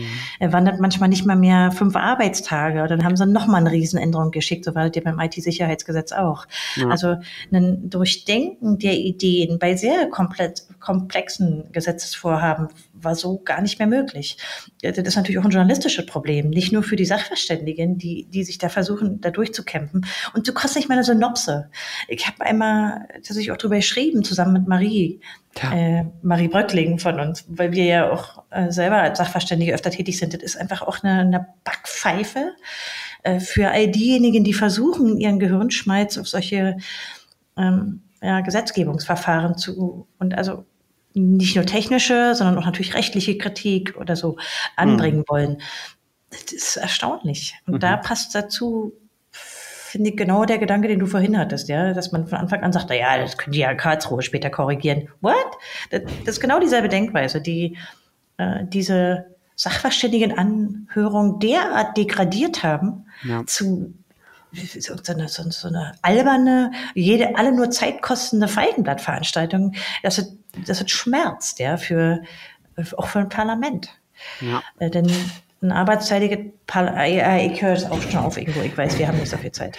Genau, ich würde, nämlich, ich, ich würde wir, wir könnten das, äh, ich könnte dir da auch noch sehr lange zuhören, Konstanze. Wir könnten, wir könnten das noch Nein, nein, ich höre schon auf. Wir haben ja auch darüber geschrieben und können das verlinken. Genau, wir müssen noch mal über einen anderen Themenbereich besprechen. Das können wir aber auch ein bisschen kürzer machen, weil es im Bereich des Datenschutzes, also was jetzt den kommerziellen Datenschutz oder den Bereich im kommerzie den Datenschutz im kommerziellen Bereich angeht, es relativ wenig Bewegungen gab in diesem Jahr. Äh, ich trage mal kurz zusammen. Ähm, die, ähm, es gibt das Privacy Shield, das ist im Vorjahr ähm, gekippt worden. Äh, Max Schrems hat es zerschlagen quasi. Das heißt, ja, ist ja äh, Gerichtsurteil, ne? Es gibt genau, also. es gibt vom EuGH, es gibt äh, nach wie vor keine richtig äh, funktionierende Rechtsgrundlage für den Tra Transfer von personenbezogenen Daten in die USA ähm, und unter, was unter anderem dazu führt, dass ähm, der Ach nee, das ist ein anderer Zusammenhang oder hängt es doch zusammen? Das weiß ich gerade nicht genau. Das aber auf jeden Fall der, Nee, ist, glaube ich, ein anderer Zusammenhang. Es gibt jedenfalls das nicht. Das, Ingo, das ich kann dir nicht folgen. Was meinst du? Ja, ich, ich, ich, äh, ich wollte eigentlich darauf hinaus. Nee, nee, nee, genau, ja, quasi. Ich wollte darauf hinaus, dass Ulrich Kelber, der Bundesdatenschutzbeauftragte, ähm, die Bundesregierung schon seit langer Zeit dazu auffordert, ihre Facebook-Seiten abzustellen, mhm. weil der Betrieb von Facebook-Seiten eben nicht datenschutzkonform möglich ist.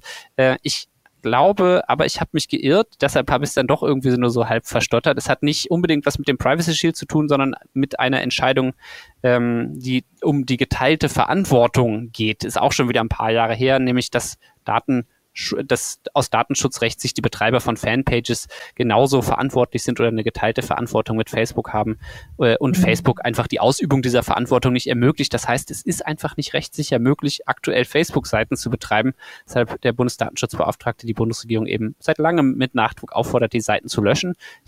Bald läuft ein Ultimatum ab. Ich bin gespannt, wie es hier weitergeht. Ähm, Wir werden darüber berichten 2022. Genau. Ähm, und ansonsten haben wir im Datenschutz immer noch die Situation, dass im Online-Tracking, ne, was, was, was Cookie, Cookies und ähnliches angeht, da werfen zwar einige Entwicklungen ihren Schatten voraus, Google kündigt an, irgendwie den Tracking-Cookie abzuschaffen, aber aktuell findet, ist da noch Business as usual. Es gibt jetzt immer noch, zwar auf Webseiten, jetzt man muss inzwischen auf jeder Website irgendwie äh, nervige Banner wegklicken, aber so richtig geschützt ist man nicht. Die E-Privacy-Verordnung in der EU, die das seit Jahren ändern sollte und äh, NutzerInnen da mehr Möglichkeiten an die Hand geben sollte, ähm, sich gegen Tracking zu wehren, äh, wird, ist zwar inzwischen im Trilog, aber ist immer noch nicht da. Das ist, glaube ich, jetzt im fünften Jahr, oder? Ja, Die Privacy-Verordnung? Genau. Ja. ja.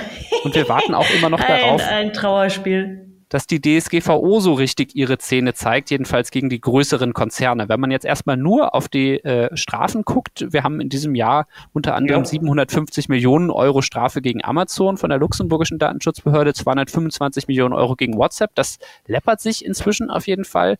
Trotzdem hat man das Gefühl, äh, diese, diese sind noch nicht rechtskräftig. Trotzdem hat man das Gefühl, so richtig ähm, geht es nicht voran, was sehr viel auch mit dem Nadelöhr Irland zu tun hat, der irischen mhm. Datenschutzbehörde, ähm, die eben dann doch federführend zuständig ist für die, die großen äh, Datenkonzerne, die dort ihren Sitz haben. Und ja, wir haben vorhin erwähnt, zum Beispiel Facebook hat da ja. in Dublin seinen Sitz. Ja, genau. Und sagen wir mal, sehr gemütlich ist, äh, was das angeht und auch eher oh, zurückhaltend. Max ne? Schreben hat es mittlerweile ganz anders geframed. Also der ist ja mittlerweile sehr offen darin zu sagen, dass sie ganz aktiv äh, auch gegen europäische Gesetzesgrundlagen arbeiten, dass die aktiv verzögern. Also wer das bei ja. uns nachlesen will, der hat seinen Spaß, weil ich finde, dass Max Schrems das auch von der Öffentlichkeitsarbeit ziemlich gut angeht, die Probleme runterzubrechen es gibt auf jeden Fall eine ungute Nähe, muss man, muss man sagen, zwischen dieser Ungute Nähe, ach, Ingo, bist du wieder schön diplomatisch. so ist es. Ähm, auch noch zu erwähnen in diesem Bereich, am Anfang des Jahres hat die Bundesregierung ihre Datenstrategie verabschiedet, ähm, hat sie lange dran gewerkelt und im letzten Jahr irgendwie diverse Anhörungen dazu gemacht. Ähm, die war insofern ganz interessant, als dass ähm, auch die Union, äh, die diese Datenstrategie sehr stark geprägt hat, oder die Unionsministerien ähm, plötzlich nicht mehr gesagt haben oder inzwischen nicht mehr gesagt haben, der Datenschutz ist der Feind, der Datenschutz ist das Problem, sondern anerkannt haben, okay, Datenschutz äh, kann, muss ein Teil einer Datenkultur sein. Und wenn wir wollen, dass mehr Daten genutzt werden, irgendwie auf eine verantwortungsvolle Weise in der Forschung und so weiter, ähm, aber auch im Open Data Bereich, dann muss, muss Datenschutz ein Teil davon sein. Ähm, das fand ich jedenfalls einen interessanten Paradigmenwechsel. Ich frage mich immer noch, ob die, ob, ob, ob das in der Union schon so richtig durchgedrungen ist, was sie da eigentlich, ähm, was die Bundesregierung da beschlossen hat. Sind die ähm, nicht abgewählt, Ingo? Ja, die sind abgewählt, ja, im Bund zumindest. Und die kriegen äh, doch jetzt den März. Ach, da haben wir eine Weile Ruhe. Du meinst, weil sie sich mit sich selbst beschäftigen oder weil sie nur über, äh, über Kulturkämpfe? Vielleicht werden sie auch eine Regionalpartei oder so. Ich meine, hallo März. Naja, wir werden sehen. Es bleibt spannend. Es ist immerhin politisch spannend. Genau. So, das mal zum Bereich Datenschutz. Du merkst schon, ich, ich versuche jetzt hier die Liste so ein bisschen durchzuarbeiten. Wir müssen zum Urheberrecht vermelden. Es gibt die deutsche Umsetzung der Urheberrechtsrichtlinie.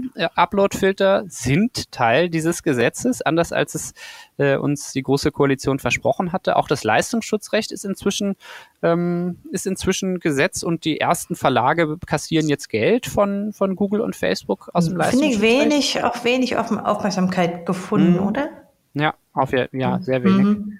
Äh, genauso wenig Aufmerksamkeit eigentlich wie die Rückkehr der Netzsperren. Ähm, wir haben schon erwähnt, dass sie im Rahmen des DSA diskutiert worden sind, aber äh, die Urheberrechtslobby, ähm, die Rechteverwerter haben mit sich geeinigt mit Internetprovidern darauf eine außergerichtliche Schlichtungsstelle einzurichten, äh, in der sie jetzt über Netzsperren verhandeln. Ähm, das ist, ja, finde finde ich schon echt ein, echt ein Knaller, ähm, dass das passiert ist, dass dieses Instrument der Netzsperren, das eben ja sehr umstritten ist, an dieser Stelle quasi durch die Hintertür wieder eingeführt wird, auch ohne Rechtsgrundlage, aber da einigen sich dann einfach die, die Urheberrechtslobby und mhm. die Netzprovider, dass bestimmte Sachen dann gesperrt werden müssen.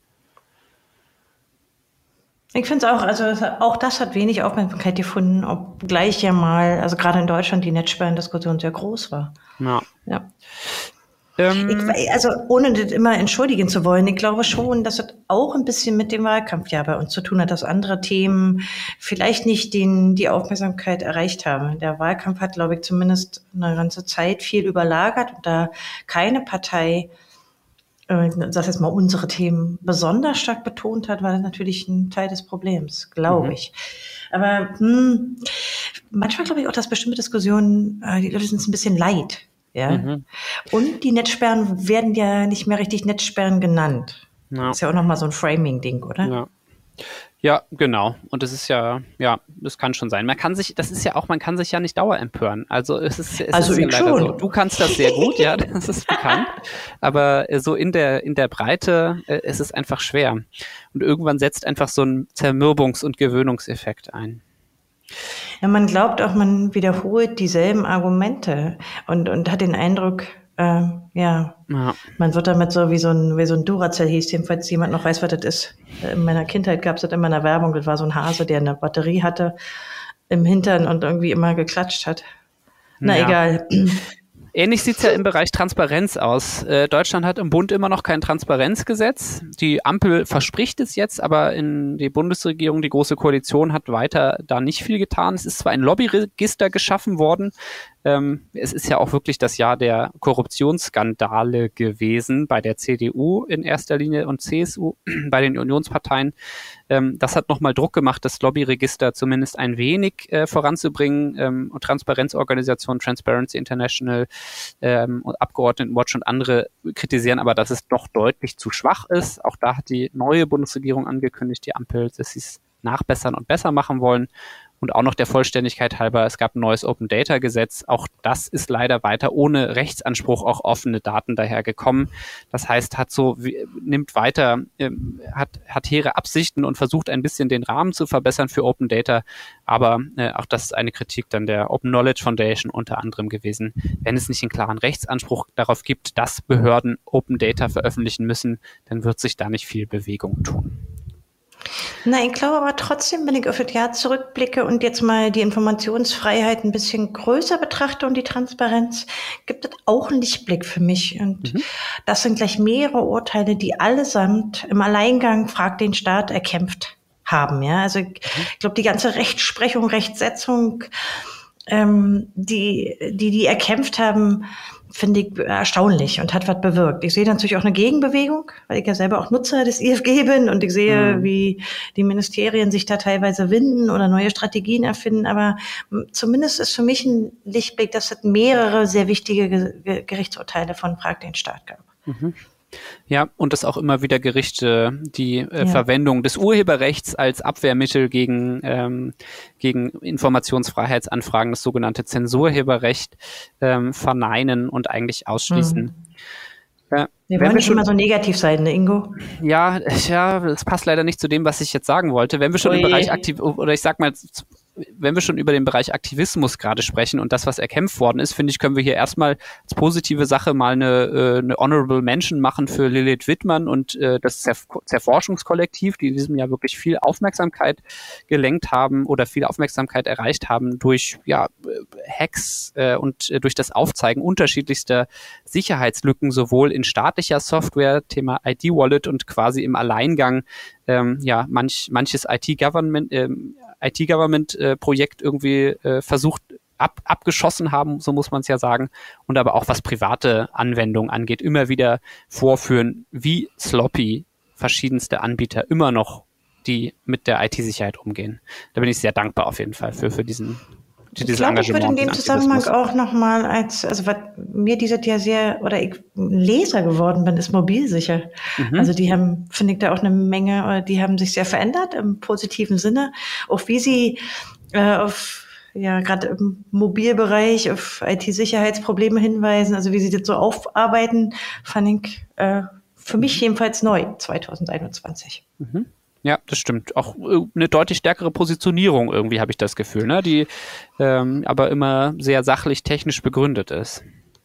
Ja, aber auch mit so ein bisschen Schmackes aufgeschrieben. Die haben ein paar neue Leute. Ziemlich cool, ist mir so aufgefallen. Also gibt ja auch nicht so oft in unserem Bereich, dass da plötzlich irgendwie neue Player auftauchen und so, wenn so neue Kampagnen oder neue Plattformen oder ihre Richtung ändern, finde ich gut. Aber nur nebenbei weniger, weniger erfreulich. Jetzt haben wir ein paar Dinge, schöne Dinge gesagt. Ähm, Julian Assange darf ausgeliefert werden. Ähm, der oh ja, das ist noch nicht in, das ist noch nicht in trockenen Tüchern. Das ist jetzt die letzte Entscheidung dazu erstmal.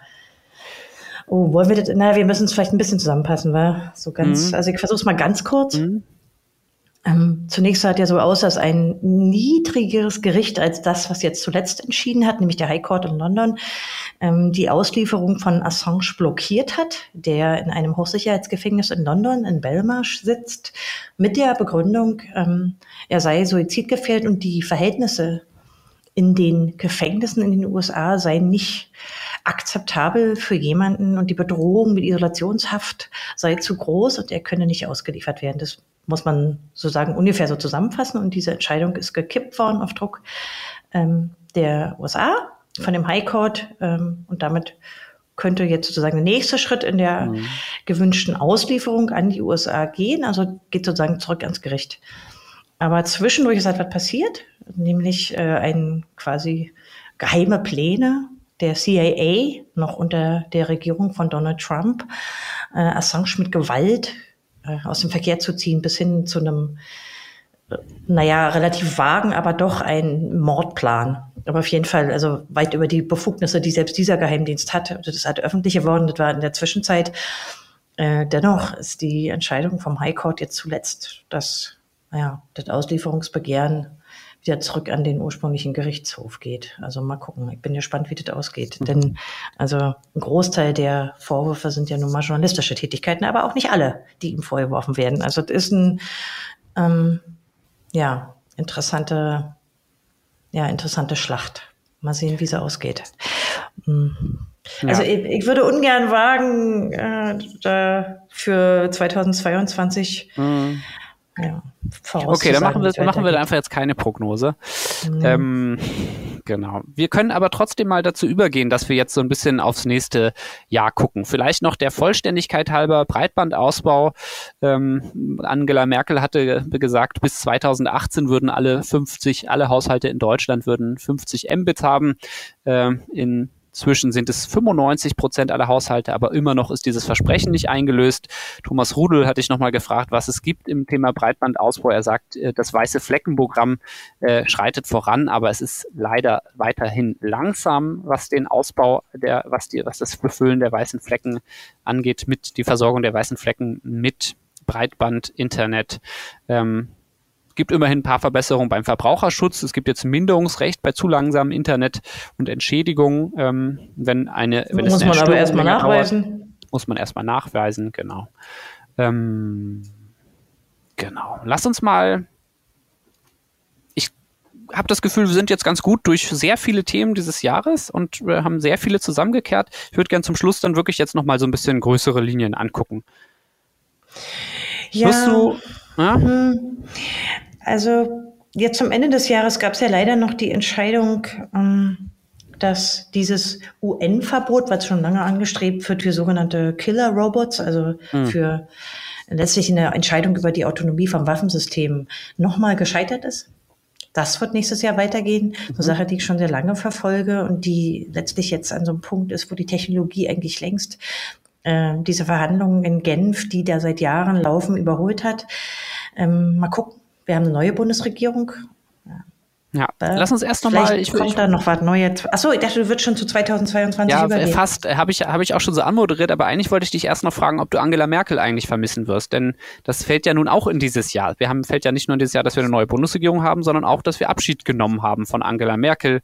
Äh, der große Zapfenstreich. Äh, und man hört immer wieder, dass sehr viele Menschen, ich finde es sehr faszinierend, äh, sehr auch durchaus im, im, im politisch links verortende, sich politisch links verortende Menschen irgendwie sagen, wir werden sie so vermissen, Angela Merkel. Zählst du auch zu denen, die sie vermissen werden? Naja, ich denke, hm, wie glaube ich fast alle Menschen entwickelt man ja nach 16 Jahren irgendwie unterschiedliche Haltungen so zu dem Regierungschef ähm, da wir ja mit Olaf Scholz jetzt quasi so eine Merkel 2.0 kriegen, ja, die Regierungserklärung war ja da sehr deutlich, ähm, weiß ich gar nicht. Also ich fand im Nachhinein betrachtet diesen ganzen moderierenden Stil, den sie da an den Tag gelegt hat, auch eine gewisse Unaufgeregtheit, äh, vielleicht so verkehrt nicht in so hm. merkwürdigen Zeiten, die jetzt aus der Pandemie geprägt sind. Mhm. Ja, wenn du jetzt nur für unseren netzpolitischen Bereich meintest, dann mhm. kann ich mich natürlich da weitgehend dem anschließen, wenn du in deinem Resümee geschrieben hast, dass sie da ja vergleichsweise wenig Akzente gesetzt hat. Aber da ich ja Netzpolitik sehr viel größer gerne sehe, ähm, die Antwort ist wahrscheinlich ja und nein. Mhm. Äh, dadurch, dass es alles so, es ist so ein bisschen hysterisch geworden, ja. Viele Spitzenpolitiker, die man so weltweit in den äh, wichtigen oder wirtschaftspolitisch wichtigen äh, Ländern so sehen kann, die sind äh, auf so eine Weise bizarre Boris Johnson, ja, oder wir haben die Trump-Zeit hinter uns mhm. und wir haben das durchgestanden eben mit Merkel. Weiß nicht, ob wir sie noch vermissen werden, aber dadurch, dass wir Olaf Scholz haben, naja, so Was den persönlichen Stil angeht, stimme ich dir sogar zu, aber wirklich politisch okay. Es gibt sicherlich auch Bereiche, wo das Moderierende ähm, gut getan hat, aber in der Netzpolitik, wo es irgendwie ein aktives Gestalten gebraucht hätte, äh, sei es in der Modernisierung der Verwaltung, in der Modernisierung unserer Infrastrukturen, ähm, sei es in der Datenpolitik, äh, sei es was das Urheberrecht angeht, ähm, ja. Ich meine, Merkel hätte nur irgendwann in den 16 Jahren mal sagen müssen, ey, nee, keine Vorratsdatenspeicherung wäre auch abgeräumt gewesen. Also, weißt du, das oder sie hätte mal sagen können, oh, nee, also äh, Spionieren unter Freunden, das meine ich jetzt auch so, das geht gar nicht. Ja. Das wäre natürlich schön gewesen. Das ist ja der aber Punkt. da wünschte dir wohl zu viel, oder? Ja, ist wohl so. Aber so richtig vorangegangen ist es eben nur beim Ausbau des Überwachungsstaates und beim, beim Ausbau der Überwachung. Wird jetzt denn ah. alles anders? Mit der Ich glaube schon, dass vieles anders wird, wenn du was echt verhandeln musst. Wenn es jetzt einfach drei sind und du musst eine andere Form von, äh, von Konsens finden. Und es gibt ein paar Sachen, die sie jetzt am Anfang angekündigt haben, die mich froh machen. Das ist die biometrische Massenüberwachung, aber es ist auch so was äh, wie also so ein bisschen diese Haltung jetzt zum Beispiel zur Werbung bei Abtreibungen, also dass mhm. ein paar Sachen oder Cannabis-Legalisierung mhm. am Anfang äh, politisch betonen, wo du dir vor zwei, drei Jahren dachtest, wie bitte, das soll jetzt Politik sein. Also das finde ich schon erfreulich, aber meine Erwartungshaltung ist natürlich auch hoch. Mhm. Ja, ich bei mir geht's ehrlich gesagt so ein bisschen so, ich als wir haben ja den Koalitionsvertrag irgendwie gemeinsam analysiert ähm, und ich habe da viele Dinge geschrieben, die gut klingen und wo ich auch gedacht habe, okay, wow, wenn das kommt, ähm, die gesellschaftspolitische Liberalisierung, die du eben angesprochen mhm. hast, ebenso. Ähm, ja.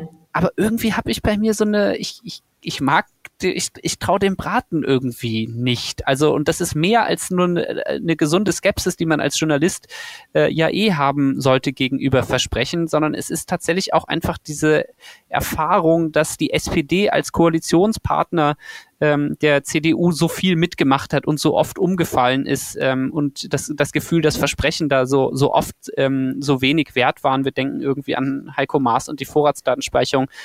Irgendwie kann ich hey, das Heiko nicht. Maas ist weg. Der das einzige stimmt. Minister, der nicht weitermachen dürfte. Und wir haben mit, mit Saskia Esken und auch mit Lars Klingbeil zwei Politiker an der Spitze der SPD, die zumindest nicht durch technische Inkompetenz glänzen, sondern denen man die mit guten Gründen unterstellen darf, diese Kompetenz. Mhm. Ey, komm! Und ich meine, die kriegen jetzt irgendwie Kevin Kühnert als Generalsekretär oder haben sie schon. Also ich meine, wer weiß, vielleicht können sich auch die Sozen ändern. Ich sehe das Problem derzeit eher bei den Liberalen auf mir standen, weil die sich in den Koalitionsverhandlungen als echte äh, Konservative geoutet haben. Mal sehen. Aber du musst verhandeln, weißt du? Das ist nicht mehr so ein äh, bräsiges, bräucht ihr ja nicht drüber debattieren, weißt du, sondern ich glaube, der Politikstil ändert sich. Ich weiß, vielleicht bin ich auch zu optimistisch. Ich bin Wenn sie einen guten Stil finden, ne? Also ich meine, der, der, dass man, dass man genau weiß, dass, äh, dass man irgendwas eigentlich aushandeln müsste und dass man aber eventuell dann irgendwo auch eine, eine Schlacht verlieren wird und sich die Blöße nicht geben will, das kann natürlich auch zu einer Blockade führen. Okay, ich nehme jetzt aber mal deinen, deinen guten. Deine hey, gute wir haben keinen Armin Laschet, sieh es mal positiv. Apropos Armin Laschet, das fällt mir noch ein, das hatte uns äh, Kollege Markus Reuter ja noch äh, hier ins Stammbuch geschrieben, dass wir da auch drüber sprechen. Ähm, das will ich zumindest einmal erwähnen. Ähm, in NRW ist das äh, Versammlungsrecht heftigst verschärft worden, äh, beschnitten worden, muss man eigentlich äh, wirklich sagen, vor dem Hintergrund von äh, ja, zivilgesellschaftlichen Protesten, gerade im Umweltbereich. Ähm, ja, lest die Texte von ihm, es ist erschütternd. Lass ja. uns, okay, du bist guter Dinge, was die, was die Ampel angeht oder zumindest hoffnungsfroh. Ich würde sagen, wenn die Hälfte von dem, was sie versprechen, umsetzen, wenn sie das wirklich umsetzen, dann sind wir, sind wir auch schon mal einige Schritte weiter, auch was die Förderung der, der Zivilgesellschaft, der digitalen Zivilgesellschaft angeht, was auch den politischen Stil angeht, tatsächlich auch Zeit zu geben und äh, unterschiedliche Interessen einzu, anzuhören. Ähm, was die Überwachungsgesamtrechnung angeht, was die Stärkung von Bürgerrechten ja. angeht. Ähm, das, das, das ganze, der ganze Open Source Gedanke, den die ganz anders aufgenommen haben, ja. das macht mich froh. Ähm, aber das heißt ja nicht, dass wir nicht was zu fordern haben. Ja. Äh, das fängt an mit den Staatstrojanern. Aber mhm. bitte, das muss abgesägt werden. Dafür gibt es einfach ziemlich gute Gründe. Die Vorratsdatenspeicherung muss weg. Und kein Geninge darum. Also das heißt ja nicht, dass wir jetzt nicht für digitale Grundrechte ein paar ordentliche Forderungen hätten, nur weil wir mhm. jetzt eine neue Regierung haben. Die haben wir trotzdem. Ja. Richtig gespannt bin ich darauf, was sich beim Thema Digitalisierung und Nachhaltigkeit tut, weil das ja so ein bisschen eines der, der Versprechen, gerade jetzt irgendwie der Liberalen war, wo die gesagt haben, so können wir uns auch noch irgendwie auf Nachhaltigkeit einlassen, wenn wir es durch Technik lösen und nicht, äh, und nicht durch äh, einschneidendere gesellschaftliche Maßnahmen. Ähm, mhm bin ich sehr gespannt, was wir da ob, äh, an konkreten Entwicklungen zu sehen bekommen. Ja, ich habe ein bisschen den Eindruck, die ganze, also da, wo ich so ein bisschen an der Schnittstelle zu tun habe mit der, mit der Umweltbewegung, also im Nachgang auch der Bits- und Bäume-Konferenz, ähm, mein Eindruck ist, dass ähm, da ist sehr viel Verbitterung über die Koalitionsverhandlungen. Ich habe den Eindruck, mhm. dass viele in dieser Nachhaltigkeits- und, und Umweltbewegung ganz doll enttäuscht sind. Mhm. Vielleicht auch schon deshalb, ähm, dass es eben Olaf Scholz ist und nicht Annalena Baerbock, weil sie sich vielleicht mehr erwartet haben oder auch gehofft haben, dass es stärkere Akzente in Bezug auf Umwelt, Klima mhm. und auch Nachhaltigkeit geben könnte. Ich habe den Eindruck, da ist gerade noch so ein bisschen Wunden lecken. Mhm. Aber das, das, ich glaube, das wird auf jeden Fall nochmal ein interessantes Thema für 2022. Falls uns die Killer-Robots nicht umbringen, Ingo. Okay. Ähm, Entschuldigung, ich bin manchmal doch negativ. Was haben wir, was haben wir noch an, an, an spannenden Themen, die, die uns im nächsten Jahr beschäftigen werden? Auf jeden Ey, Fall. Vorratsdatenspeicherung wird kulminieren, jetzt oder nie. Das kommt 2022, wird entweder für immer abgesägt oder es bleibt ein, weiß nicht, so ein Zombie Der für Zombie, die nächste Generation. Immer wiederkehrt. Ja, okay. Na, ich glaube, Sie haben ja wirklich jetzt schon konkrete angedeutet, dass es jetzt konkret, konkret oh, werden oh, bitte. Könnte. Ähm, wir werden auf jeden Fall uns viel beschäftigen werden mit dem Digital Service Act, Digital Markets Act. Das könnte im nächsten Jahr schon konkret werden. Ähm, ich glaube erst ein Jahr später, so wie sich da, ich glaube, diese Zeitfenster wie bei der DSGVO ist jetzt gerade nicht, ist mein Eindruck. Aber werden wir sehen. Berichten werden wir schon, aber ich glaube, es wird noch nicht zum Abschluss kommen. Unabhängig davon, glaube ich, ein, könnte es ein spannendes Jahr werden, was das Thema Online-Tracking angeht. Wir hatten eben schon darüber gesprochen, dass sich da irgendwie seit Ewigkeiten nichts tut, aber bestimmte Dinge ähm, ihren Schatten vorauswerfen. Ähm, da bin ich jedenfalls mal, ja, ich. Na, da bist du jetzt der Optimist, okay. Ja. Also ich, ich will nicht, mal festhalten, bin, falls das unsere Hörer nicht wissen, seit zwei Jahrzehnten sprechen sich immer wieder die signifikanten Bevölkerungsteile in allen europäischen Ländern gegen Tracking aus. Hm. Die Leute, wenn sie können, stimmen mit ihren Füßen ab. Ich nur den Politikern, falls hier einer zuhört, mal ein Stammbuch schreiben, kein Tracking. Weg mit diesem Tracking, Ende der, der Überwachungskapitalismus ist einfach ein scheiß Geschäftsmodell für ja. sozial sozial-digitale Infrastrukturen. Das ist einfach ja, ja. zum Scheitern verurteilt. Ja, da sind wir mal wieder einig. Netzneutralität haben wir noch gar nicht drüber gesprochen, wird sicherlich auch nochmal Thema 2022, wegen konkreter Fälle, die vor Gericht mhm. landen. Mhm. Aber so wenn wir jetzt nicht weiter vertiefen, weil wir sind schon viel zu lang. Genau, wir sind wir sind eigentlich am Ende, oder Konstanze? Ähm, wir sind am Ende? Nee, wir sind am Anfang eines neuen Jahres, wo wir durchstarten wollen. Wow, was, was, für ein, was, was für ein Spirit. Wir sind aber am Ende mit dieser, mit dieser Podcast-Sendung. Äh, ich bedanke mich sehr bei dir, Konstanze, ähm, für den netten Austausch und das Jahr zusammenkehren. Ich bin wirklich, ehrlich gesagt, ein bisschen positiv überrascht davon, wie viele Themen wir unterbekommen, unterbekommen haben. Es lohnt sich doch, dass wir es ein bisschen ausgeweitet haben, die Dauer, die wir uns für diesen Podcast nutzen. Ja. ja, aber wir haben auch einige nicht erwähnt. Wir wollen zumindest, wir werden sie jetzt nicht erwähnen, aber wir wollen sagen, wir haben bei Netzpolitik auch viele Themen, die jetzt nicht unbedingt bundespolitisch relevant sind, die wir aber auch berichten. Wir bemühen uns auch ein bisschen Internationalität. Also zu gucken, was passiert in anderen Ländern, gute und schlechte Entwicklungen. Wir versuchen überhaupt manchmal immer nicht nur über Dystopien zu berichten, sondern auch mal positive Aspekte. Also wir bemühen uns. Die Bandbreite ist nicht, was Netzpolitik.org ausmacht. Die Bandbreite von uns ist größer. Oh, müssen wir noch einen Spendenblock, wo wir dabei sind, weil ich jetzt gerade so positiv hier Eben, das, Ich dachte, das hast du jetzt wieder so geplant. Das, nee, das ich bin überhaupt nicht strategisch. Ich bin einfach nur, also das ist, was ich gerade denke gute, gut intuitive, gute intuitive äh, Dramaturgie. Auf jeden Fall nutzen wir die Gelegenheit an der Stelle nochmal darauf hinzuweisen, dass wir bei netzpolitik.org spendenfinanziert sind. Wirklich 99 Prozent unseres Geldes kommt aus der freiwilligen Leserinnenfinanzierung. Wenn ihr uns spendet, dann klickt ihr nicht für euch selber ein Abo, sondern dann klickt ihr quasi für die Öffentlichkeit ein Abo. Tragt dazu bei, dass wir bei netzpolitik.org ohne Tracking, ohne Überwachung, ohne, ohne Werbung, Paywall. ohne Paywall berichten und Journalismus für alle machen. Einen gemeinnützigen Journalismus. Ähm. Und wir haben einen geilen Podcast Podcast, der 2021 abgehoben hat, nämlich, müssen wir nochmal sagen, Serafin Dingens hat uns alle professionalisiert. Wir haben neulich einen Artikel veröffentlicht, in dem wir Empfehlungen, Artikelempfehlungen äh, zusammengeschrieben haben aus der Redaktion. Den möchte ich euch auch ans Herz legen. Ähm, einfach um ein paar schöne Texte, die wir in diesem Jahr geschrieben haben, nochmal Revue passieren zu lassen. Einige davon haben wir heute hier auch angesprochen. Wir freuen uns über Feedback. Ähm, wir freuen uns ja nicht nur über Geld, sondern wir freuen uns auch über Feedback. Das Geld ist notwendig, das Feedback ist eigentlich auch notwendig. Also Gibt es Dinge, die euch an diesem Podcast stören oder gefallen haben? Fehlt euch was? Haben wir irgendwo Quatsch behauptet? Dann bitte schreibt mir doch eine Mail an ingo.netzpolitik.org. Empfehlt diesen Podcast weiter, ähm, gerade jetzt ähm, zum Ende des Jahres.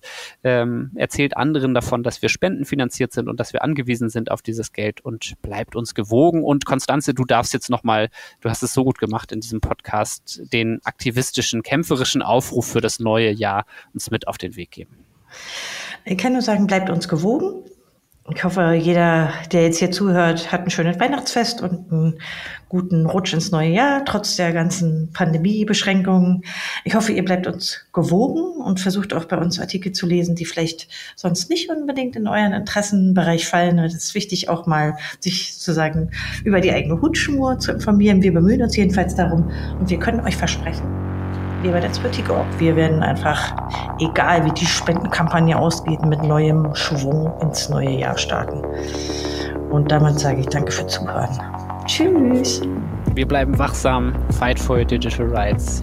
Tschüss, macht's gut, viel Erfolg, Spaß und Gesundheit im neuen Jahr.